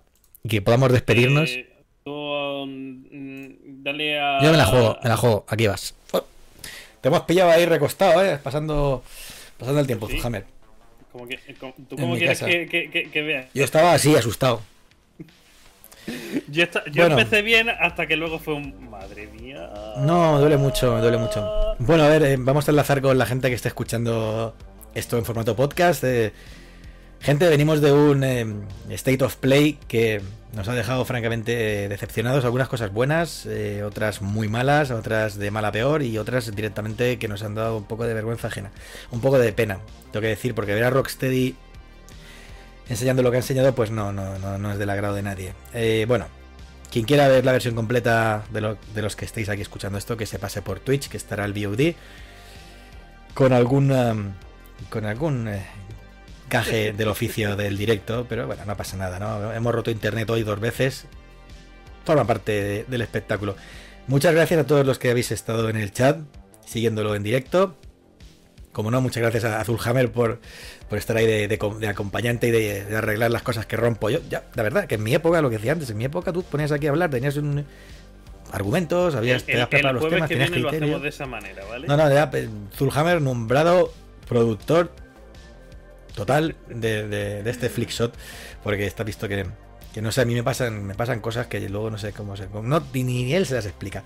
Que bueno, que gracias por haber estado ahí, que hoy está un poco calladetes, también es que hoy ha sido pues eh, un programa más largo de lo habitual, hemos tenido previa, hemos tenido eh, pues el podcast normal y luego hemos tenido este State of, State of Play de PlayStation VR y también de juegos de PlayStation de third parties donde hemos tenido tremenda decepción con Justice no, pero con Suicide Squad Kill sí, Suicide Squad Kill the Justice League tremenda decepción pues Zul lo vamos a ir viendo la semana que viene mira por ahí reviven en el chat ya venga espérate quién es este hombre de aquí Es- no pensaba que era Felipe Piña no es Felipe Felipe Loz pues nada, Felipe Loz. Y, a- y otros a Juanazus por habernos acercado un poco la, la VR del PS PlayStation VR 2 con sus impresiones. Que en fin, no quiero volver a redundar en lo mismo, pero que muy bien, pero que pues no. No hemos visto Red, me quedo con eso. Ya hemos visto los tres personajes nuevos de Street Fighter 6. Nos falta Kuma, pero sí tenemos a Zangief. Tenemos a Kami, que viene de Madurita, pero pegando duro. Y tenemos a Lily, desde México. Oh yeah. En fin, Tujame, quien quiera ver el directo este, que se lo vea en Twitch. Y quien no, pues eh, para no, no rellenarlo, pues el podcast, pues lo dejamos en experiencia radiofónica. Digo. Pero bueno, eh, um, nos quedamos con la experiencia. En fin, Nacho, como cada semana, muchísimas gracias por haberme invitado a este tercer capítulo de Flickshot. Thank you, thank you for ver- having me. Thank you for having me here. Nos volveremos a ver el próximo jueves, día 2, ¿sí? Dices bien, dices bien. Sí, es que estaba pensando que el, el sábado tengo una despedida soltera. Pues vamos a ver, tú no tienes el sábado un directo a las 4 de la tarde.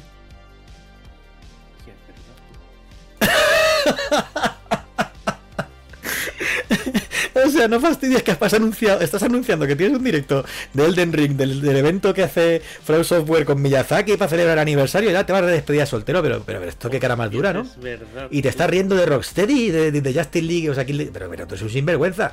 ¿Qué es Bueno, esto? bueno, bueno, ¿Ahora qué vas a hacer? ¿No vas a pasar a comentarlo oyendo de despedida soltero? Sería in- inédito eso. Igual me siento muy enfermo y me quedo en casa. No, hombre, no, pues no sé. Una despedida soltero. Palabras mayores, bueno, ¿eh? bueno, ya... En fin. Ah, no me he Eh, caído en la cuenta. cliffhanger, cliffhanger con el, con el directo de Zulhammer. Sí, vale, poco, gente, poco, pues, pues nada, eh, aquí va a quedar un programa mm, largo, a ver cómo, cómo Sí, que edito así esto. abrí, el calenda- así abrí el calendario y voy a decir, Surprise. veo algo raro. Algo no cuadra, algo como que está perturbando aquí eh, todo mi, mi bien estructurado fin de semana. Bueno, gente, pues ya está, se queda Zulhammer turbado, a ver si sale de ahí. Y vosotros, pues gracias por habernos acompañado en el directo y gracias por que os hayáis suscrito. Eh, ya hemos dicho lo que haremos. Eh, gracias también a Victoria Givin del Espejo de Atropos por ese tremendo. Tremenda, op- tremendo opening, tremenda cabecera, ¿no? Que decían por ahí que se había ido todo el presupuesto, se nos ha ido con la cabecera. Decir que no, que nos lo ha hecho Victoria pues eh, con todo con todo su buen hacer de forma altruista y gratuita. Así que fijaos, a veces las cosas más grandes no tienen precio en esta vida. Vale, gente, cuídense. Nos vemos en siete días. Chao, chao. Espérate a ver si no rompo esto otra vez. Ay. La escena, Nacho, de Flix Shop Podcast.